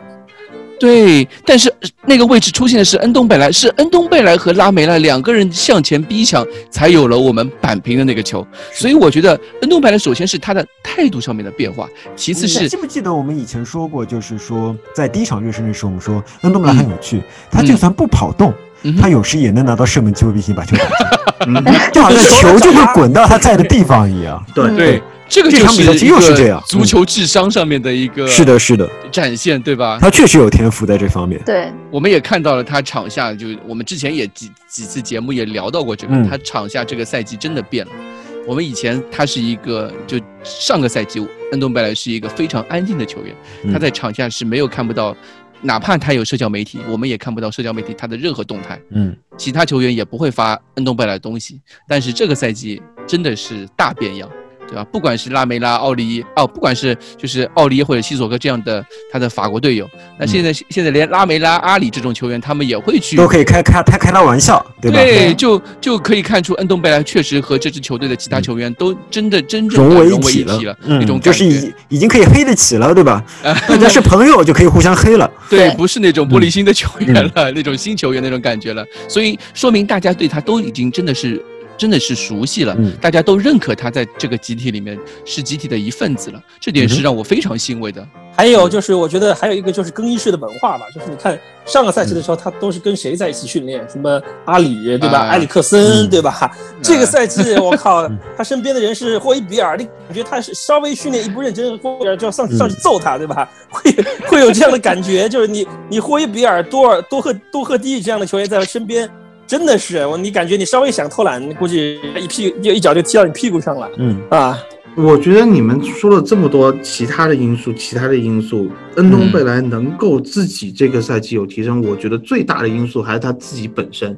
嗯哼，对对我觉得他自己的这个主观能动性啊，我们这么说，我觉得是非常强的。他知道了自己的缺点在哪里，他知道了，他知道自己跟队友磨合不够，沟通不足导致的这个表现不佳，原因在哪里？因为我们都说嘛，刚才这个进球就说他的足球智商是很高的。那么足球智商很高的这样一名球员，他自然很清楚，他如果想踢好球，他在这个球队他应该扮演什么样的角色。呃，打曼联这场比赛，他打了将近七十分钟。要知道，打切尔西这场比赛，他打满了九十分钟。我们想象一下，这样的情况在上个赛季是完全不可能不可想。象。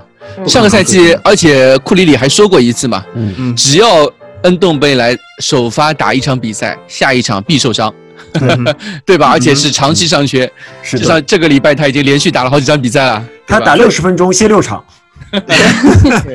所以在这样的情况下，你要知道，这也是自己对自己有了要求了以后，他的季前训练，我觉得他的体能储备是比较至少比上个赛季要强很多的。他瘦多了，瘦多了，而且他适应了英超的这个强度也好，节奏也好，我觉得是非常出色的。就是刚才库里老师说，呃，我们二比一以后，曼联有大概十到二十分钟时间是把我们压了回来的。对他们有球权的，其实，在前场有过几次丢球，包括恩东贝莱自己有丢球，嗯，会发现恩东贝莱一个镜头，他丢球了以后，他会自己追回来，他不是在原地摊手了。嗯，还有一个球是雷吉隆扑上去了以后，呃，孙兴民也扑得很靠前，我记得是一个角球吧，大概在嗯。十九二十分钟左右的时候，你会看到飞奔回来到右路去补防的追格林伍德，哎，追格林伍德、追万比萨卡这样两个速度型球员的人是恩东贝莱，而且他追到，了，是的。被他追到了。你回想起来，上赛季我们打狼队的时候，穆里尼奥无奈的若他很快，对若他很快，现在就完全不一样。现在你要想到，连恩东贝莱自己都愿意跑回去防守，西索科会有多欣慰，嗯。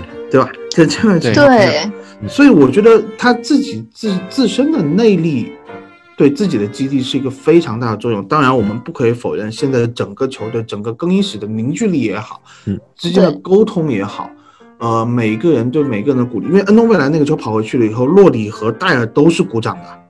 对，球，所以你会看到这个更衣室的氛围帮助这支球队在场上踢的，就是每一个人都会去牺牲一点点，每一个人都会去牺牲一点点。你从，嗯我我这这场比赛可能都不会吹洛里啊，但你要想洛里爸爸这么可怜，在 嗯就全场做出一次不救，大半场的时间都在那吹冷风啊。嗯在曼彻斯特的阳光下吹冷风，吹一场比赛，这种精神也是值得歌颂的呀。嗯啊，每个人都做出牺牲的情况下，呃，我觉得恩东贝莱能够很快的跟上，在新赛季跟上球队的节奏，啊、我是非常非常欣慰的。嗯，对我我也觉得，之前我们还觉得霍伊比尔加恩东贝莱加洛塞尔索这样的中程组中场组合只可能存在我们的想象当中，但是这两场比赛之后，或者说这一周的比赛之后，我们觉得现在这样的想象可能真的越来越走进现实了。对，真的会照进现实。我们非常期待这个三人组合能够呃联央首发，对吧？是叫联央首发还是联袂联姻首发？联袂登场，啊，嗯，重新说吧，我不会剪掉的，是男人是男人就不剪啊！联袂登场。啊，就像袂登场。会恩东贝莱丢球了以后，他会自己会追回来的。啊，所以不愧节操像安东贝莱，对，哎，我怎么变成节奏像恩哎，东贝莱本来就觉得像安东贝莱，你这个赛季我 们是呀，啊？但是你要这么说的话，我们就是我想补充一句啊，就是嗯呃，虽然我们都很期待霍伊比尔加安东贝莱加洛萨尔索这样的组合，这嗯不意味着我们就觉得西索科和温克斯不行。不重现要，完全完全不是一嗯回事。对，对呃，最欣慰的一点是，我觉得现在我们中场这五个人，哪怕上杰德森啊，杰德森，我觉得打切尔西那场比赛，踢得好啊，你不说不错的我都忘还不错的。了有这个人的存在了。所以比较可惜的是，嗯。他欧联杯可能报也报不上了。报不上，我觉得这个影响也不大，他就老老实实踢联赛杯和总杯吧，我觉得是可以的。有的是比赛机，对，这六个人，我觉得无论是怎么样的配置，哪怕再加上一个阿里啊，七个人，这三中场的配置，我们可以打出不同的排列组合，是的。能够打出不同的足球，这样这就非常符合穆里尼奥作为一个战术大师，嗯。对。他手上牌多了，手上牌多了以后，组合多了，他能够去帮助球队赢球的方式也就会更多。对，就是动态阵型，对，嗯。我希望就是大家不要再去，呃，纠结于一套固定的首发阵容，在穆里尼奥这里，其实这个是不存在的。不存在的，它是，只可能存在有些，就是比如说中轴线啊，或者说某几个位置是没有办法，肯定是没有办法变换的。嗯但是其他的位置，所有其他球员都是看饭、看菜下饭。看对手和他们个人的状态，对，就我们不要老是每张，就是现在我现在节操不要想象有一个固定的首发十一人，不存在的。现在节操像每次发首发，不管是前瞻、预估，或者说官方的正式首发出来，下面都总是在评论在问，哎，这个这个人呢？哎不比哪儿去了啊？哎，这个是谁呢？哎这个人为什么不上对？哎，上这个哎不看了，对吧？这没必要嘛。这个你你既然认为就是有些人可能是鸟迷，有些人可能是热刺球迷，对吧？但是我们已经看到了穆里尼奥来到热刺之后，对球队的一些他的战术选择上面的一些编排，以及非常有效果的一些人员安排。那嗯既然这样，我们就就怎么说？那个叫什么来着的？嫁鸡随鸡，嫁狗随狗嘛，对吧？是的。那 关键也也不是那么悲观的事情，我们不断的赢这是件球啊！好事啊，对啊这是件好事啊。老是在说，哎，这个比赛就应该上什么主力啊，这个比赛就应该上谁谁谁。没有这种东西的。教练不比你清楚吗？对吧？训练状态他们看的比我们多多了，对吧？他而且他的每场比赛，其实穆里尼奥就像这场比赛赛后，呃，霍伊比尔和凯恩都说的嘛，这场比赛我们做的虽然踢的确实踢得很好，但是做得更好的是球队的战前战术布置。绝对是这样的，甚至我怀疑开场丢点球都是有考虑到的。有所预案，对吧？感对，在曼联，在老特巴福德这种球场，你嗯。开场丢个点球不是非常正常的事情吗？对，曼联队在主场谁跟一比零开始踢啊？一般都是一比零、二比零开始开始踢的。是啊，对也有可能，也有可能是早就安排好，说这场比赛我们肯定会丢点球，丢点球了以后大家不要怕。大家拼啊，就很呃不要正常怕，就拼，可能是对。七十分钟丢点球，嗯可能是九十分钟丢点球，可能球员们干脆就想，那我们开开场一分钟丢点球，直接丢球就踢录一下对我我我我那天在虎扑上面那个看到一个评论非常有意思，跟大家分享一下，就是说曼联队开场一分钟打进了挽回颜面的一球。我也看到这个，啊，哎，是的，所以我觉得就是，呃，拉回来啊，就是嗯，球队就是穆里尼奥对于这套这这支球队，虽然我们说大名单非常厚实，嗯。选择非常多，但是，嗯，如果放在之前波切蒂诺时代，我们会认为可能有一些球员会板凳坐穿是的对，永远踢就是永远踢不上比赛，会浪费天赋，可能可能要去比其他球队。但是在穆里尼奥这里，我不会担心这一点，因为穆里尼奥确实是一个轮换大师。你不管是四十五分钟也好，有些球员尽管首发永远一直踢不上，但是嗯。他、你可以看到他就是球队的第十二人或者第十三人，他永远可以替补登场，而且替补登场的机会其实时间并不少，他至少有嗯。半个小时或者说二十分钟可以踢，不像之前会存在那种什么八十五分钟略轮透，嗯，八十分钟之后，就欧冠决赛的时候，八十分钟之后才上卢卡斯这样的情况再出现，对吧？这这也是一个比较良好的现象。而且我觉得穆里尼奥有一点好是，他很多情时候他会把情况说清楚。嗯呃，比如说他如果不用德布劳内的时候在切尔西，他就说的很清楚，我就是不用德布劳内的。他看不上厄齐尔，他就说我觉得厄齐尔是奢侈品或者马塔是奢侈品，所以说我暂时不会用他，他会说的很清楚。那么他说他会用的球员，在他计划内的球员就是真的在计划内的，只不过暂时因为各种各样的原因他没有上场，所以说我们更加不用多的脑补，也不用听记者煽风点火，因为有些记者真的非常非常喜欢煽风点火。你半场把阿里换下去，记者就不断的问你为什么要把阿里换下去？为什么鼻费其实对曼联重要性比阿里对热刺重要性现在高多了？这场比赛鼻费半中场被换下去，怎么就没有一个记者去问为什么把鼻费换下去？没有记者问啊，对，所以说大家完全不用去考虑这种问题。嗯，在排兵布置的问题上，我们倾向于相信穆里尼奥。对，这个是毫无毫无疑问的。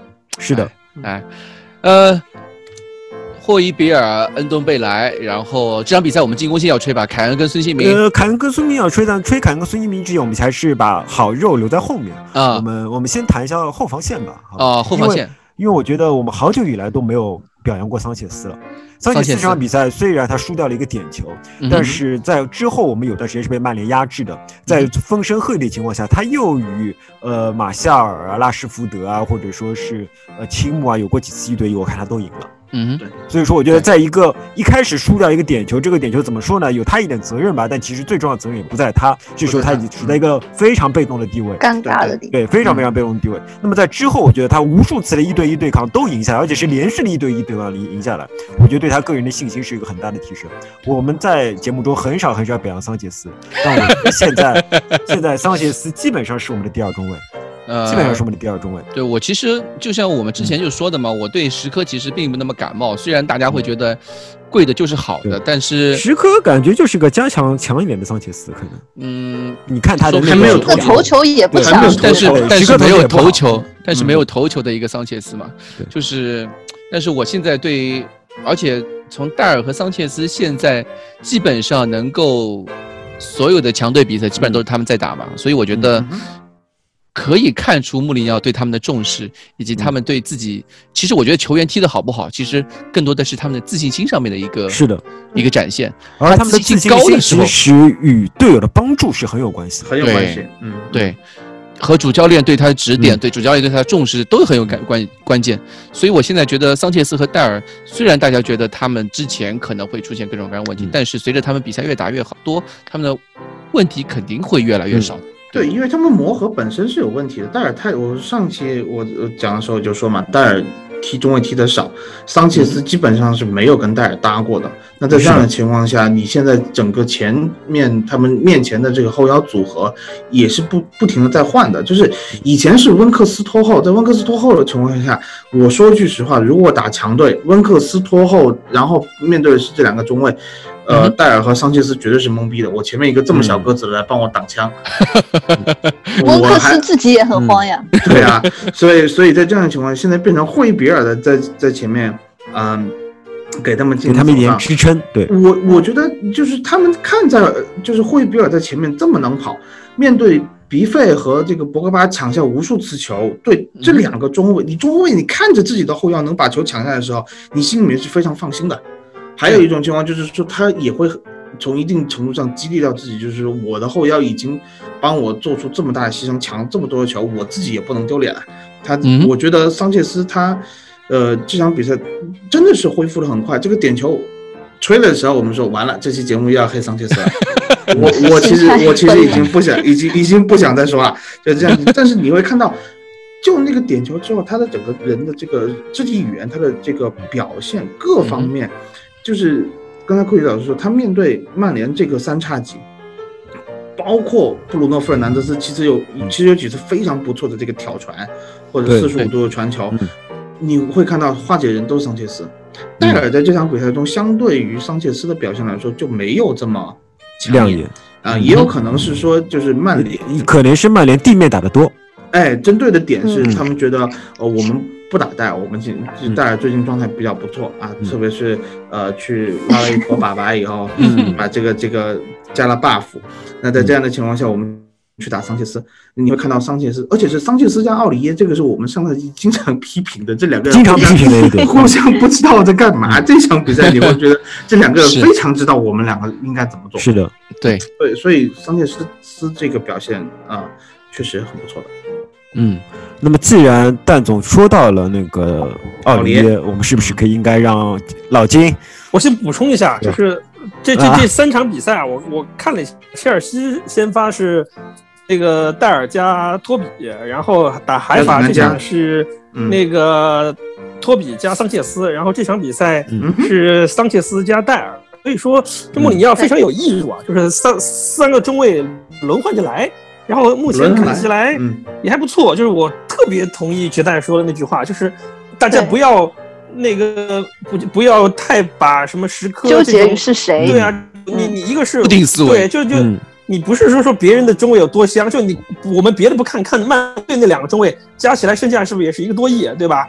你嗯。曼联队四个后卫加起来一点九五亿，对啊，你你看起来，嗯。我刚才说了，你马马奎尔和拜伊也不过如此。我觉得中后卫其实大家水平都差不多，更多是你看一个教练的调教和是否能有一个体系上的一个一一个支撑。就比是的就比如说范戴克，范戴克在凯尔特人，哪怕在南普敦的时候也没这么强吧，对吧？也他在南普敦的时候，南普敦这丢球也没的。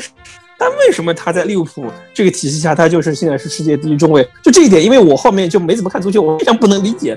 嗯我觉得范戴克嗯原来在凯尔特人队，连阿贾克斯那几个前锋都可以随便过他，怎么现在就变成世界第一中后卫？我就一直不能理解。所以我想说的是啊，你能踢上英超主力，能成为英格兰国家队的主力中卫的中后卫啊，这个水平可能差不到哪儿去，只是有的教练不会用他，或者是有的体系不适合他。那我想说的是，现在经过一个赛季的磨合之后，尤其是这几场比赛对于强队的这个考验之后，我觉得慢慢的，我觉得他们也找到了各自的位置，也找到了，就像蛋总说的那样，桑切斯跟戴尔互相也有也有了一些这个磨合啊。我觉得可能，而且最关键的一点是，就我们下窗没有引进别的中卫，就你们刚才讲到的一点，就是大家心很定。为什么曼联队每个人都跟受惊的小鹿一样？因为他们不知道会有谁来取代。就比如说啊，你来了，那是马夏尔打替补还是拉什福德打替补，还是那我们就不说了，其他的人因为我也不认识啊。但热刺队本来如果时刻来的话，那时刻这么高的引援，高价的引援一定是打一个主力，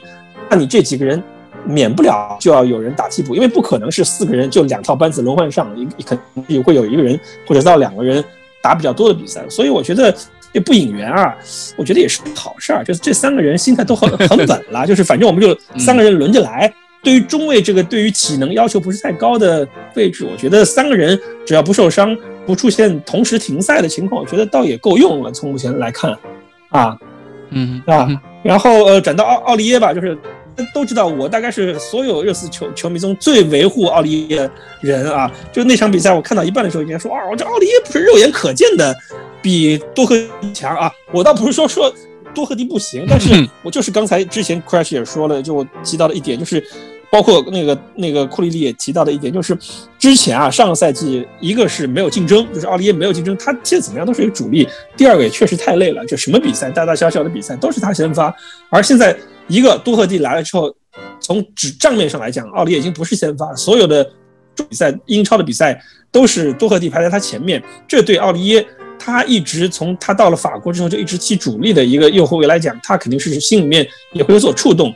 第二点就是也给他在体能上做了一些储备，因为之前他实在是太累了。这场比这场比赛，你看他踢到后面依然闲庭信步，就是打进第五 第第五个球的是四个啊，第五第五个球第五球对，然后就非常轻松就。你进球之后也看不到特别兴奋啊，就 Why so easy？就这种这种感觉，就这种感觉就特别的好啊。然后我看了一下他赛后评分，Score 上面的评分还八点九分，是热刺队中第三高的，就是你仅次于打进两个球的那两个人啊。就是，所以我觉得，呃，奥利耶，呃，留队，就是我一直是很力挺奥利耶能留队的。一个是你，你要卖掉奥利耶，或者是出租奥利耶换来的钱无法。补充一个跟他同等实力，你们之前说到什么阿隆斯啊，那个什么这些，一个我也不认识。第二个，我之前听说过他们的时候，他们也都是在弱队，感觉就是弱队刷子型，就是一个弱化版或者是乞丐版的特里皮尔的感觉啊。所以我觉得你要花一千多万不到两千万的钱去买一个奥利耶的替代品是不可能的。所以你在这个赛季，我们想有所作为，想在三线。或者是四线吧，国内有有有三个比赛，四线有所作为的话，我觉得奥利耶是一个非常重要的这个支撑。我觉得现在水到渠成了，就是大家，你你们刚才说到那个 阵容的完整性啊，就是我们也我也说说两句，就是上个赛季或者上上个赛季啊，就热刺队的二十五人大名单中很多是凑凑人数的报名，比如说什么基普啊，什么帕洛特啊，就是你除非是人死绝了，这这这这些人是上不了场的，就哪怕。死绝，哪怕死绝了也不一定能上场，像帕洛特这样。但这赛季啊，这二十五个人基本上每个人你是来智能战的，这个是我觉得所有热刺球迷看到现在心里面特别踏实的。就你现在不会是因为卡里凯恩或者是谁突然受伤啊，你这个你或多尔蒂、呃多赫蒂或者是奥利耶谁受伤，就感觉啊我们又会没人啦，要不坦克加客串一下，戴尔客串一下，要杰德森去打右后卫了。但，现在发现每个位置啊，我们都很心里面很踏实啊。对阵容厚实的不知道多少，这可能是近近十年来，我觉得是或者上就是一一一零一打打那个欧冠那一年以后最厚实的一次，最厚实的一次，从没见过如此厚实的一个呃，就是阵容啊大名单，对，嗯哼。我想接着吹一下奥里耶，就是说，我不知道大家有没有发现，奥里耶他在横向上能给大家能给球队带来很多帮助。呃，就是说，一般来说，一名边后卫他天性就是上下型纵深型的一个球员，但是当奥里耶他在中圈弧附近的时候，经常会看到他，因为他那双红鞋子特别耀眼，你眼睛认出他，所以说你经常能够看到他有很多横向的移动，补到中圈中路，甚至补到中圈靠左侧的位置去拦截对方的传球，去。支援自己的队友，使使他看上去像一名后腰。呃，我不知道这是呃穆里尼奥的安排或者怎么样。那就算是穆里尼奥的安排，也说明他有一定的足球智商和一定的感受空间的能力。他并不仅仅是一名普通的上下型的边后卫。所以说，我觉得，哎，以后他会给我们提高提供更多的战术。可能啊，就是可能你提的这点，可能也是因为马夏尔罚下之后，曼联队左路没什么人了，所以他在左路防守压力很大。当我说的是，我们看到一名球员具体。具体那个场景我忘了，就是说，首先是灰比比尔被过掉，然后又然后是又一名中场球员被过掉，这个时候他就是横向补过来，把那名球员的球给断下来了。所以说，这并不是我们多一个人的关系，而反而是他可以在横线上弥补这些漏洞，这个并不是一名呃边后卫常见的工作，呃，这是他多出来的工作，有有可能就是他的一些天赋。我的意思是。随着穆里尼奥的到来，我们会看到越来越多的球员的天赋更更多的得到展现。呃，就好像我们之前一直说的，其实，呃，孙兴慜他是一个无球跑动特别有天赋的球员，但是在波切蒂诺底下，因为波切蒂诺的打法是二十一名球员压在对方半场，那么他就没有办法给善于无球跑动的球员带来更多空间。在这种情况下，那孙兴慜在某种程度上，他的无球跑动的技能是被封印的。那么现在封印就解除了。我想随着。呃，随着更多球员能够呃表现的更多，我们可以看到越来越多的情况下，球员封印的解除，也可以丰富我们对足球的想象。嗯哼，其实奥里耶这一点打切尔西这场比赛，就奎里老师说这一点就很多了，非常多。最耀眼的那一刻就是埃里克戴尔跑去上厕所那一下，那个追回来去干扰那个呃奥多伊射门的人就是奥里耶。嗯，如果没有奥里耶的话，很有可能那个球就就两个球就没法转，就没没没法踢了，就没有机会了，就没有机会了。其实那一场比赛，奥里耶的防守端的贡献是非常大的，他踢得非常好。而且那场比赛，我说一句实话，坦甘加的状态，因为是本赛季第一次出场，连热身赛都没有踢的坦甘加，这个状态是比较糟糕的。奥里耶作为一个老大哥，在被对方急火打左路，很多因为切尔维尔和那个维尔纳都会往左路拉的情况下嘛，呃。奥利耶其实踢的是真的是非常好，这可能就是说，一定程度上来说，一个是他得到休息会比较多，还有一个就是多克蒂来了以后，他确实现在他已经，我觉得球队已经很早就跟这个奥利耶说了，这个赛季还是留队，在这样的一个情况，我觉得他心定了以后，他踢的真的是，嗯，又有这个呃竞争的刺激，良性竞争的刺激，他踢的是非常好的。我觉得其实这场比赛也跟那个两个边后卫，我们其实一直在吹奥利耶。我觉得不管是奥利耶也好，雷吉隆也好，这场比赛他们的优异的发挥和穆里尼奥战术安排其实也有讲究的。因为我们我们赛前都认为这场比赛应该是上多赫蒂和雷吉隆，嗯，对吧？但是最终上的奥利耶让我们大吃一惊。但是结果其实看起来，奥利这场比赛表现非常出色。非常好，非常好。这个出色，首先从他个人能力上、个人状态上面，其实是是这个我们先抛开不谈，因为我刚已经说了很多了。但是我觉得这个和球队的就是战术安排其实是有讲究的。穆里尼奥对于曼联这支球队，他们的战术体系，对于他们的后防组织，他们的两个边前锋是不回防的。他们的他们只有他们在边路其实只有两个边后卫在那边苦苦支撑，然后我们又有右边锋再加。边后卫、右边卫连番去冲击他们的那个卢克肖，出现二打一，不断的出现二打一。我们可以看到他们的卢克肖那个位置，卢克肖在这这场比赛其实是非常狼狈的。他又要补中路，又要补边后卫，他边后卫不知道被洛塞尔所，呃，不是被洛塞尔，被那个西索科、被恩东贝莱几次挑传打身后，甚至霍伊比尔那个下半场奥利耶那个进球也是，恩那个霍伊比尔直塞。打那个卢克肖身后，其实都是和曼联这支球队他们在边后卫上面的一个防守体系上面是存在问题有关系。他们就是一支三个前锋是不回来不回撤的那种战术体系。然后我们穆里尼奥就利用了，正好利用了这一点，让奥利耶和雷吉隆连番去冲击他们的身后，利用他们的速度优势去打撕开对手的防线，给我们找找到了一个更好的一个攻击攻击线路。我觉得这是。和穆里尼奥的这个战术安排其实也是分不开的嘛。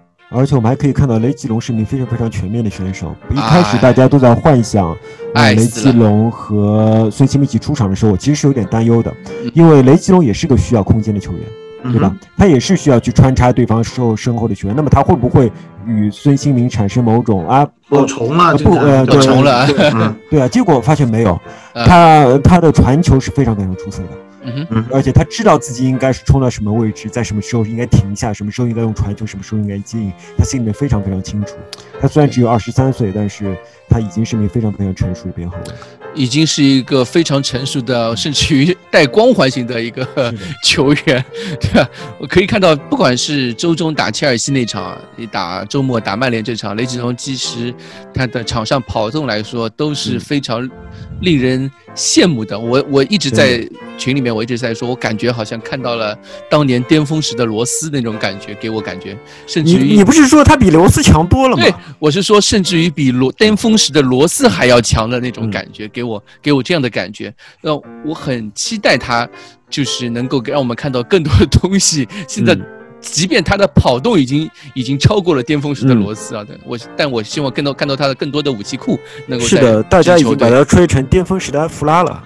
啊，是吧埃？弗拉 没有这个射门和传中和这么美的这个弧线嘛，而且埃弗拉感觉我还以为是你说那么美的脸庞呢。对，人也长得帅说，对吧埃？弗拉一看就是杨丞琳啊埃弗拉一看就是民工样，就是个干苦活的，哪有雷吉隆这么写意，对吧？拉丁小帅哥，对吧？是不是？呃，阳阳光阳光杨丞琳，对，杨丞琳，杨丞琳是什么鬼那个痣呀，对，啊？呃对啊，他的痣和他的眉宇之间是有点杨丞琳的笑感觉。起来，呃，是的，而且关键是嗯他们还有都有一首歌叫做《左边》，我爱你的心跳动在左边。我走跟我一起哦，可以可以，会走路的幺零三点七，对，老金就是会走路的幺零三点七。嗯，啊，呃，后防线吹完了吧？终于轮到，嗯可以了嗯终终于轮到我想吹的凯恩和孙兴民了。啊，嗯，我觉得我对我觉得这两个不用吹了，我觉得凯恩这场比赛应该批评一下，最后虐菜虐的虐的这么彻底，还不愿意下场，包括孙兴民换下场之后不乐意，我觉得这两个人应该提出严厉的批评。你你不知道做人留一线，不知道科学养鼠，我觉得应该提出批评，尤其是凯恩，对吧？你自己已经领先这么多了，应该下去这个休息一下。你最后点球啊，点球罚进之后，那个时候我们还有没有换人名额啊？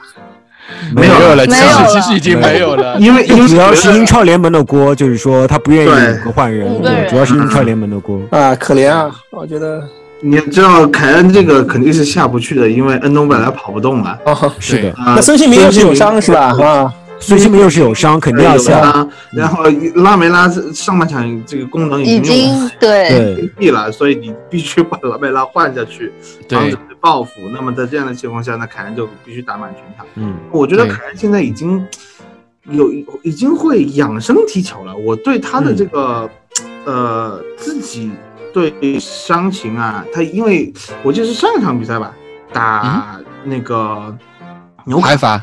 哦，牛卡。打纽，卡嗯。打牛卡是还有那个打切尔西，他最后有有几个球，就切尔西那场球，我个人觉得在我们扳平了以后，我们是可以可以九十分钟解决比赛的。结束比赛，啊，对，对，就就是你你会觉得这凯恩有些球，他和那个门迪就对方那个新门将，有几次撞了以后，凯恩会哎摸一摸自己的腿筋，我其实挺紧张然后后面后面你就会发现，会发现哎凯恩收力了，凯恩有些球他他就不会省电了。啊，省电，我踢点球就踢点球吧，就这种感觉，这自己的信心也好，就能敢于去踢点球。说实话，这是我可能十几年来看最紧张一次点球大战，因为我不甘心，我不甘心到这个这这么好的就是踢成这个样子替最后补球一群替补球员，坦白说，我对热刺踢点球是一点信心都没有啊。我我也是一点真的信心都没有是你要想到很久没有，你要想到嗯，我都已经不记得热刺队上次赢点球是什么时候，我只记得有阿里啊带着在那个那个密尔顿凯恩斯那个主场那边这个，也能啊上打沃特福德，打沃特福德啊啊啊啊！我就就去年我就记得早年我看热刺队踢点球，其实热刺队有所有淘汰赛有互射点球的场次挺少的。我记得有一年欧联杯，那个时候还叫联盟杯，打埃因霍温，被后来来到热刺队的戈麦斯所统治的对吧统治。嗯我们的 对嗯那个以后有机会讲，我们到时候再讲。我 觉得那个时候感觉是热刺踢点球都没什么，但啊、我觉得确实这个凯恩，也我接过蛋总的话吧，我觉得凯恩。其其实说起凯恩，我其实想想想想跟你们打个赌，就是说贝尔的第一个进球会是谁来助攻 然后以及助攻进球之后谁是第一个跑上去跟他庆祝的，对吧？嗯，对？吧？其实我嗯我想说的是，就是大大家说德布劳内也好，说他跟孙兴民有多么的这个化学反应也好，就我非常期待凯恩把球传给自己早年的偶像，偶像，然后看着嗯嗯他把球打进之后。那种美美丽的画面啊，我特别期待。对，啊，嗯，是嗯我想补一下老金说那个至于谁，至于谁是第一个冲上去庆祝，取决于雷吉隆在不在。雷吉隆在不在？如果是雷吉隆和温克斯都在场上，这个又难说了。温克斯没有雷吉隆跑这么快，而且不雷吉隆远啊，雷吉隆左边位要冲到贝尔的右路，直线距离很远，还是温克斯他快快一点，对。他快，他是真的快。他真的快。我觉得他在他在洛里那个位置，他都能够冲上去。对啊，对，甩好几个身位。就是凯恩还是一如既往的出色，我觉得已经这个赛季凯恩真的是吹的已经不能再吹了吧？没有办法再吹。呃，已经让大家 我已经找不到词汇了。那个看 MOTD 复读一下嗯南安普顿这一场和今天打曼联这场，再去放对就想循环播放。嗯，对我们以前一直说的凯恩的一些弱点，嗯在这个赛季我们发觉惊讶的发不现重要了，完已经不重要。了嗯，对吧？因为球队体系变化了，然后战术体系对他的要求什么都已经变化，他是甚至于说他身边的人都不一样了，嗯，对对吧？嗯这他的现在的问题就已经，他以前的一些缺点，现在我们看来已经不是缺点了。以前我们还有还有和那么多人去担心孙和海恩的互斥性，对吧？现在他们已经成为了联赛中最恐怖的搭档。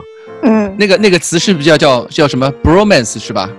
bromance 不是这个意思吧？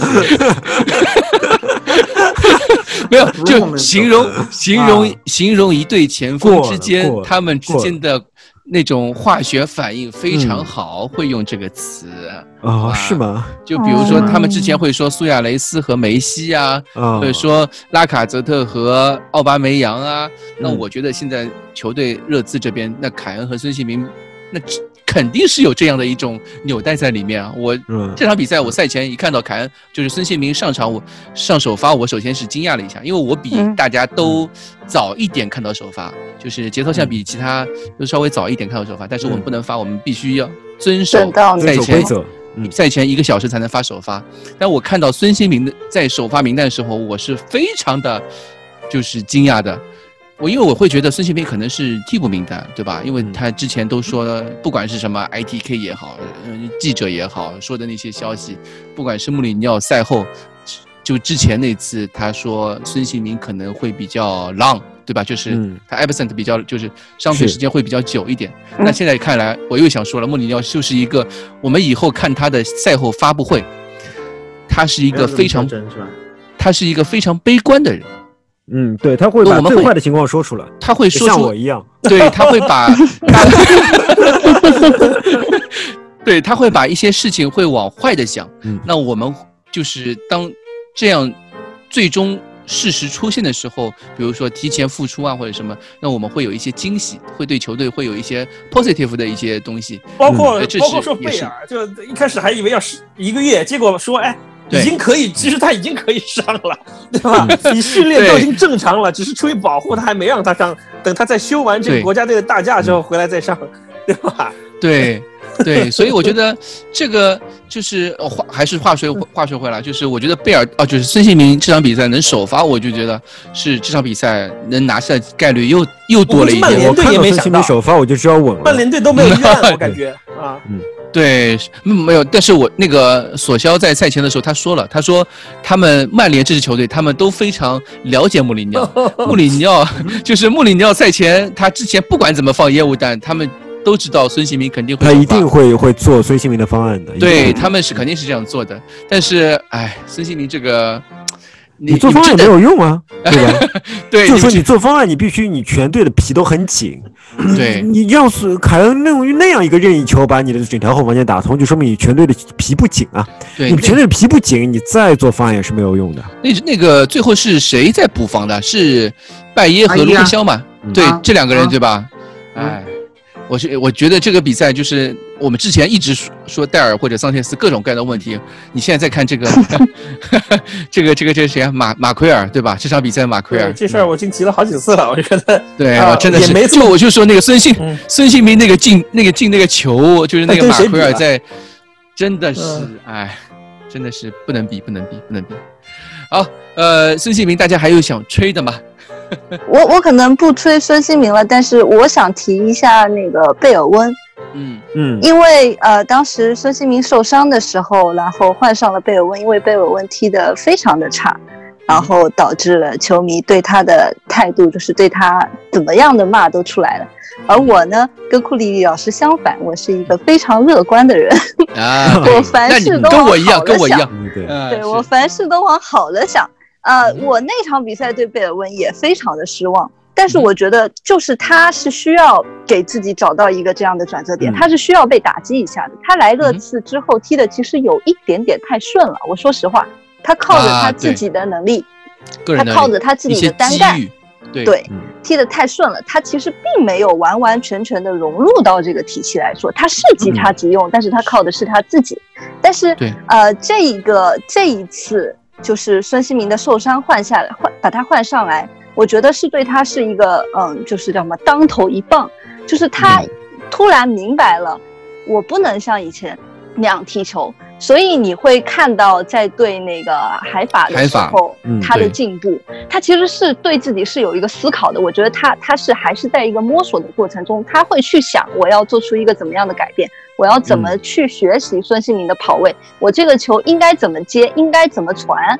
然后他现在还在这样一个思考的过程中，所以我觉得嗯大家也要对他有一点耐心，就是不要说孙兴民受伤了，孙兴民不在了啊，完了换啊上贝尔温，我们就呃就就其实也回到了刚才那个点，对，就不要纠结于他这个人，其实他嗯也是在就是一个转换的过程中，而且我对对对他还是有信心的，我相信他嗯可以可以进步，可以嗯也学会孙的一些跑位啊之类的地方，对找到他的自己的一种战术体系，然后对融入不一定要学孙，但是有他自己的特点。嗯没错对没错没错嗯对，其实这周这周不是国家队比赛日嘛，正好有一点，我想跟大家说，就是因为我们大家都知道阿里没有去国家队，嗯然后维尼修斯也没有去国家队，嗯然后贝尔也没有去国家队。现嗯在呃，刚刚得到消息是洛塞尔索也没有去国家队。他嗯虽然征召进阿根廷国家队，但是他因养为？对回回那个养伤的问题，又直接被退回来了。哎，他是老伤吗？就是还就是那个就是骨吗？还是腿？就是肌肉伤肌肉伤，就是我觉得肌肉伤就是因为他比赛踢的太多了，太频繁了，有一点嗯这个大腿左大腿的那是的个是的有一些问题就，没好透吧？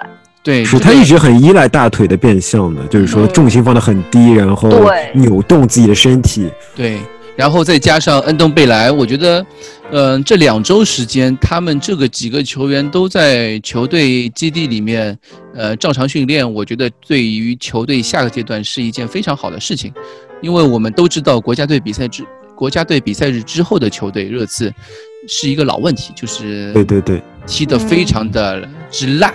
嗯对吧？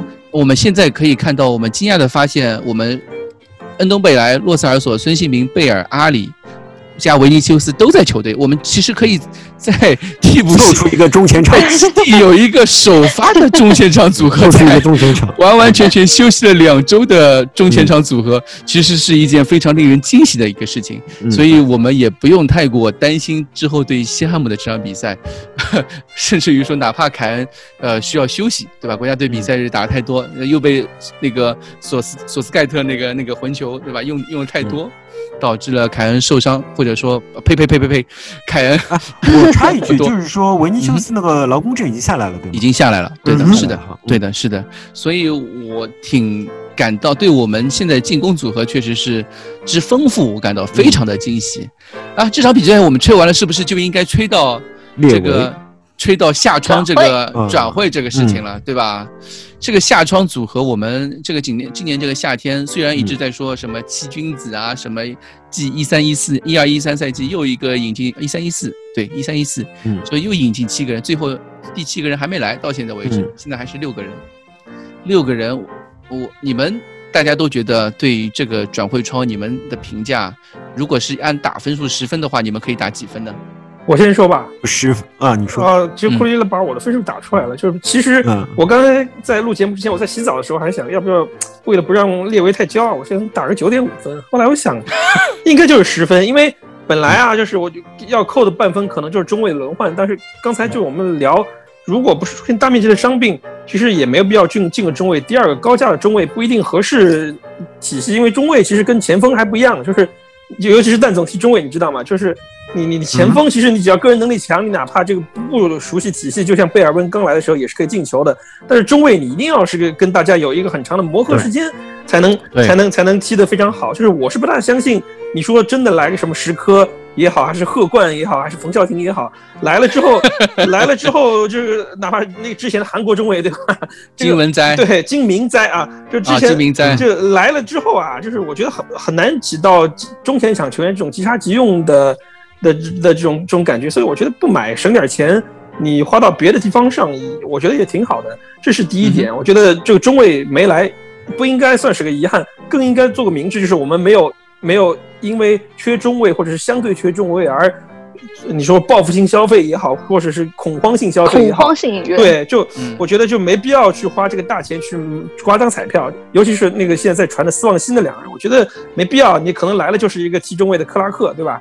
这个就是一个替补啊，对，我觉得没必要。是一个替补。你你反正本代也可以客串，坦甘加也可以客串，对吧？反正你实在不行，有很多种预案，这是第一点。第二个，其他的就不用说了，其他的球员。基本上都是即插即用，要么就是来智能战，要么就是来智能战加又有情怀，要么就是更衣室文化的提升者，要么就是球衣的那个卖售者。我说的是阿莱克斯摩根啊，其实我们真的是有七个人，不是六个人。你们把世界足球小姐，把美国队、美国队的女女队的这个当家前锋、世界级的前锋没没算人，这个我很不满。我们是买了七个人 啊啊，对，是的，对我觉得，我觉得，而且这个买买这些人。不像是之前的列维买人的风格，就是我们要有个半成品，要考虑到它的转手价值。我们这些人来就是要来拿冠军的，就是这帮人来就是要来热刺队拿冠军。所以我有一种强烈的预感，我觉得今年真的是可能会有，明年吧，就是会有好事的发生啊！我觉得真的是打十分一点都不夸张。尤其现在这些人，大家脸上都写的是满意两个字，哪怕是乔哈特，呃，我觉得也是有很多的正面的这个价值，他在更衣室里面的价值。在训练基地的价值，对，嗯，对，对。接下来，小小姐姐，我我对转会窗一直很佛系的，来一个爱一个，我无所谓的。啊，无所谓是吧？我 我无所谓的，对，我都往好了想。啊，好，那库里里呢？目前没有什么可挑剔的，其实我心里面还是非常希望能来一个。顶级中卫的，嗯哼，来一个顶级中卫的话，其实会非常非常极大的丰富我们对这个赛季的幻想。嗯哼，这个就如果我当我说丰富这个赛季幻想的时候，就绝对不只是一个国内杯赛冠军这样，或者是欧联杯冠军，对，甚至甚至更多，对吧？我觉得如果我们现在的阵容多一个世界顶级中卫的话，那我们怕谁呢？我们谁都不怕的。我能不能问一个问题啊？我们现在能不能踢三四三啊？能啊，我觉得能。对啊，我觉得可以啊，就你就把本代拉过来当一个左左边中卫啊，然后两翼齐飞啊。但你有好好的那个轮换可以用，就也不一定要用到极致这样子。对对。嗯，对，就是我，我只是想到了，就是其实我们什么都能打，就是真的什么都能打，因为就好像穆里尼奥不断说的，最重要的是阵型的紧密性、平衡、距对对对，阵型的紧密性。你在球场上，不管你是怎样的站位，你关键是球员和球员之间的距离要稳。如果你距离不稳的话，怎么站位都是输；如果你距离够稳的话，怎么站位都不会输，对吧？所以说，我觉得这个才是最重要的。如果我们有一名顶级中卫，会非常非常好；但是没有的话，还是十分，还是十分。就是说。呃，有的话是加起、十五、二十分，对对，没有的话就就是十分，这个没有什么好说的。每个每个位置都是我们能用的人，都是能够，而且都是对，能够在首发位置上面做一个一定程度竞争的一个球员。而且而且每一个引援都是呃，不但让我们肯定主教练的眼光，也让我们肯定那个。主席的眼光和谈判功力，对吧？每一个引援都极大的增强了我们对球队的这个赛季的信心。关键是还没怎么花钱，这个就很很厉害。对，是的，是的，对，是的。有比较可惜的是，我们卖人，嗯，没有想象中那么顺利。但这一直其实是列维的软肋，所以说，我觉得我们也不用太纠结这个。他没有卖人，已经做造成这样的结果嘛，还是应该往好处想。毕竟不是财报型球迷嘛。是的，对吧？是的，球队卖卖出去卖不出去人这个事情，其实俱乐部比我们关系。啊俱乐部对于我俱乐部比我们更着急，对吧？球迷其实并不着急这个。对我们最希望最希望的是英国的疫情快点好起来。疫情好起来以后，就是说球队的商业运营就可以更加的顺滑，我们就可以对球队更加的良性的循环有想象。对吧？对这个是最重要的。对，蛋总呢？那我真的是被悲观的库里里所影响。我我觉得一个是中卫没有买来扣零点五分，嗯哼，人没有卖出去扣一分，我给个八点五吧。哇，啊你这个太悲观了。我不是我就不是悲观，他的想法其实跟我们是一样的，只不过在评分标准不一样中体现我出来。我我我我们会比较比较细化，就我是有一个担心的。我说实话，我现在有两个担心，嗯一个担心是呃，叫什么玄学型的担心，就是 这么多年翻译 MOTD 的这个呃赛后评论，嗯呃，热刺有两个魔咒，嗯嗯有一个魔咒现在再也不不在了，是因为埃里克森。以前是埃里克森不行的时候，赛季初肯定会会被希勒或者伊恩赖特骂一通，然后你会看到埃里克森爆种，这是以前的一个 positive buff。嗯嗯现在呢，呃，还有一个 buff 是以前一直存在的是，这我们每一次进个四个球以上，呃，希勒或者杰纳斯或者墨菲或者伊恩赖特会说，热刺可以进更多的球。嗯哼，然后我们会发现，然后我们就会 debuff。我们会 debuff 在未来的 呃很长一段时间，我们进不了球。嗯，我说一句实话，就是说，其实我们现在的进攻套路和针对性打法，可能在被 MOTD 这么多次，被天空体育也拿出来说很多次以后，我觉得会被研究研究嗯和照顾。在这样的情况下，虽然说贝尔是我们的心头肉买回来了，但是他的这个能带来多少集战力，还不知道。还不知道。呃，贝尔文刚才小姐姐也说了，这个融入情况不是太好。卢卡斯好不容易进了一个球，但是你会去发现卢卡斯整个的射门的这个状态和门卢前嗅觉，卡斯这个赛季目前不行。嗯对有我觉得他是有下降的，有下降的。那在这样上个赛季的情况下，最后时刻，嗯对吧？对，在这样的情况下，我很同意库里老师说，能引进一个顶级中卫。虽然老金说的也有道理，就是说你你中卫来了以后，你要重新去磨合，重新融入这个体系，这个体系的构建又需要时间，呃，嗯是有一些疑问的。但是我还是觉得这三个中后卫有点太薄了，有点是是太薄了。那，如果就是说，呃，虽然说这个赛季的英超非常的奇怪，大比分层出不穷，嗯啊、但是要拿冠军，我们知道还是要靠防守。还是要靠防守的，嗯你不能只靠进攻。所以在这样的情况下，我对呃缺少一个中卫的，我我其实无所谓的是这个呃顶级中卫也好，你就是应该是来一个替补，要换一下。你像戴尔的那那天那个状况，其实真的就是实在太疲劳了。对对的，他就是在场上已经脱水脱到这个身体的机能已经不能再帮助他正常的进行新陈代谢，所以出现了一些应激的反应，所以要去上厕所啊。嗯那在这样的情况下，如果我们到后面欧联杯的比赛，如果我们一直保持四线作战的这个情况，我对后防线的这个厚度我稍微有一点担心。嗯，所以，嗯，悲观来说，呃，还有就是出不去人，出不去人，如果真的一一旦有一环我们可能表现的不够好，没有拿到冠军，或者说我们最后联赛的这个位置啊、没有能够得到有足够的经济回报，那么我们我稍微有一点觉得，你现在买了这么多人，你的工资肯定是涨的。嗯你工资涨了以后，罗罗斯这样的人你出不掉，你会呃对球队的财政有多大的影响？我觉得这是要考虑的。如果万一我们拿不下一个冠军，说或者是说我们打不进欧冠的话，会对未来一年甚至两年的时间球队。造成多大的影响？这是我心里面稍微有一点担心。当然，这个嗯主要的锅来自于悲观的库里。我没有想到，我没有想到，我没有想到这一周以后，悲观的库里里变成一个超级无敌乐观的库里，啊实在是没有想到。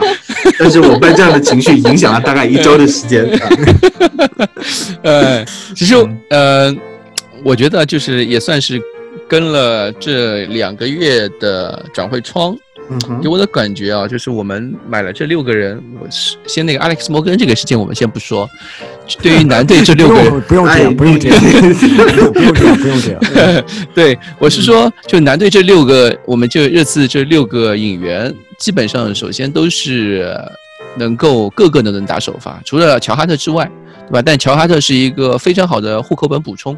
嗯，大家都在说加达尼加和乔哈特什么，其实我觉得这个也是没办法，规则上面的问题嘛，对吧？另外，另外五个球员个个都是首发位置上面的一个非常强有力的竞争，这里面离不开，首先是离不开穆里尼奥的，就是他的人脉。对吧？是的，他门德斯的一个就是球探体经纪人体系，我们就说，对这个是，不管是两个人是直接有关，维尼修斯和多赫蒂，嗯，对，是直接有关。对，首先多赫蒂是肯定是门德斯这这边那个操作过来的，因为我们都知道，当我们在传多赫蒂的时候，呃，第一反应，因为多赫蒂一开始出来的时候是从 I T I T K 那边出来出来的消息。就是说有一个叫多赫蒂的一个边后卫，哦，我们第一个反应是什么东西啊？多赫蒂这样的球员不是应该四千万就能才能买得来的一个边后卫吗？嗯哼。但最后出来这样一个价格的时候，其实是让我们大吃一惊的，对吧？另外一个就是维尼修斯，维尼修斯也是一个这样一个球员。维尼修斯在转会窗初期的时候，呃，本菲卡对他的估价是六千万以上。嗯，那最后因为他们 也因为维尔通和一个比较尴尬的助攻，让我们让本本菲卡错失了欧冠，让热刺有了这样一个机会，让因为本菲卡他们错失欧冠之后少了一大笔的收入，他们需要有一些财政上面的一些啊补充，所以他们只能出售球员。那这又让热刺抓住了一个机会，去把通过门德斯的关系去把呃维尼修斯操作过来了。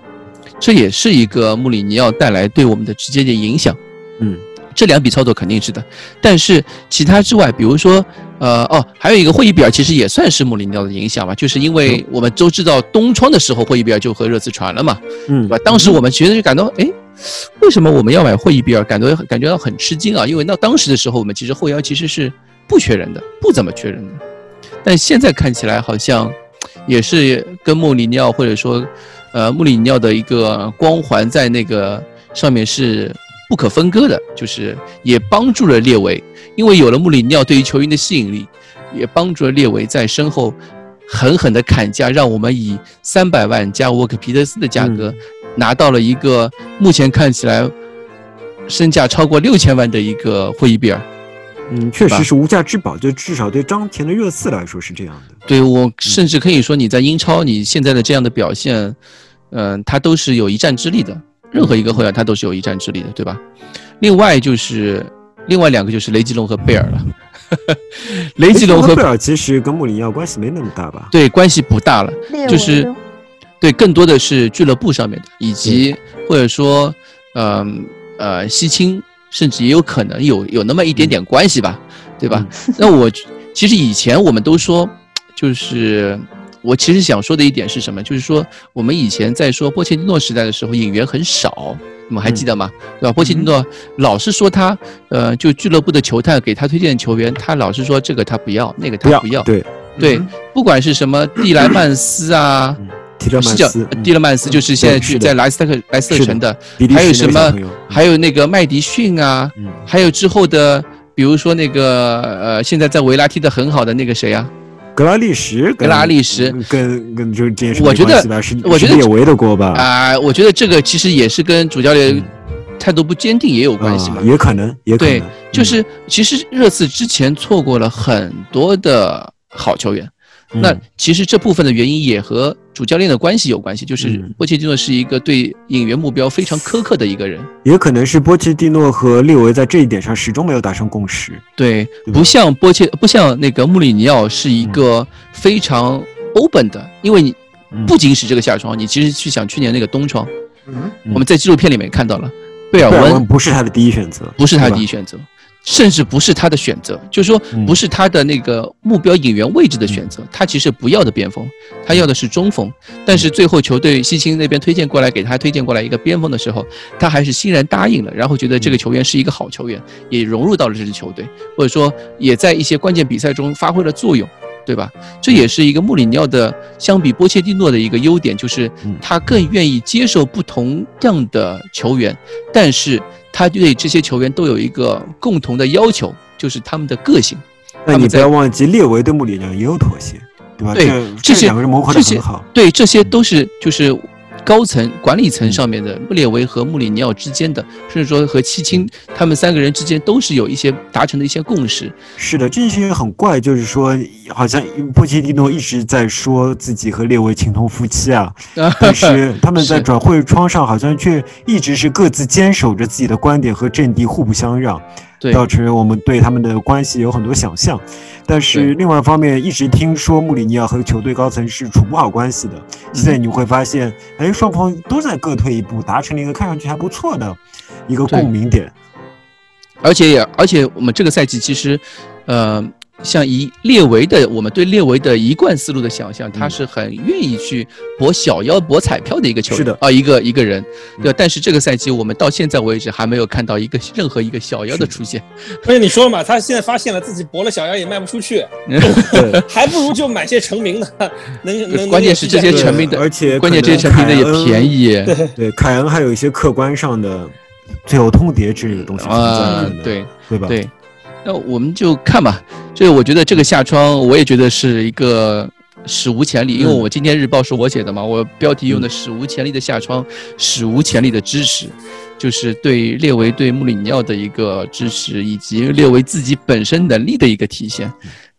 是的。他在就是说，谈判桌上的一种，如果你要想象我们要去拿英超冠军，或者说我们要想象我们要拿下三冠王、四冠王，这是这个下窗令人满意吗？当然不是满分的下窗。但如果你要想象我们的目标是进入四强，我们的目标是拿一个杯赛冠军，呃，我们的目标呃是做的比以前的下窗都要好得多，那么嗯这个下窗就是一个满分的下窗。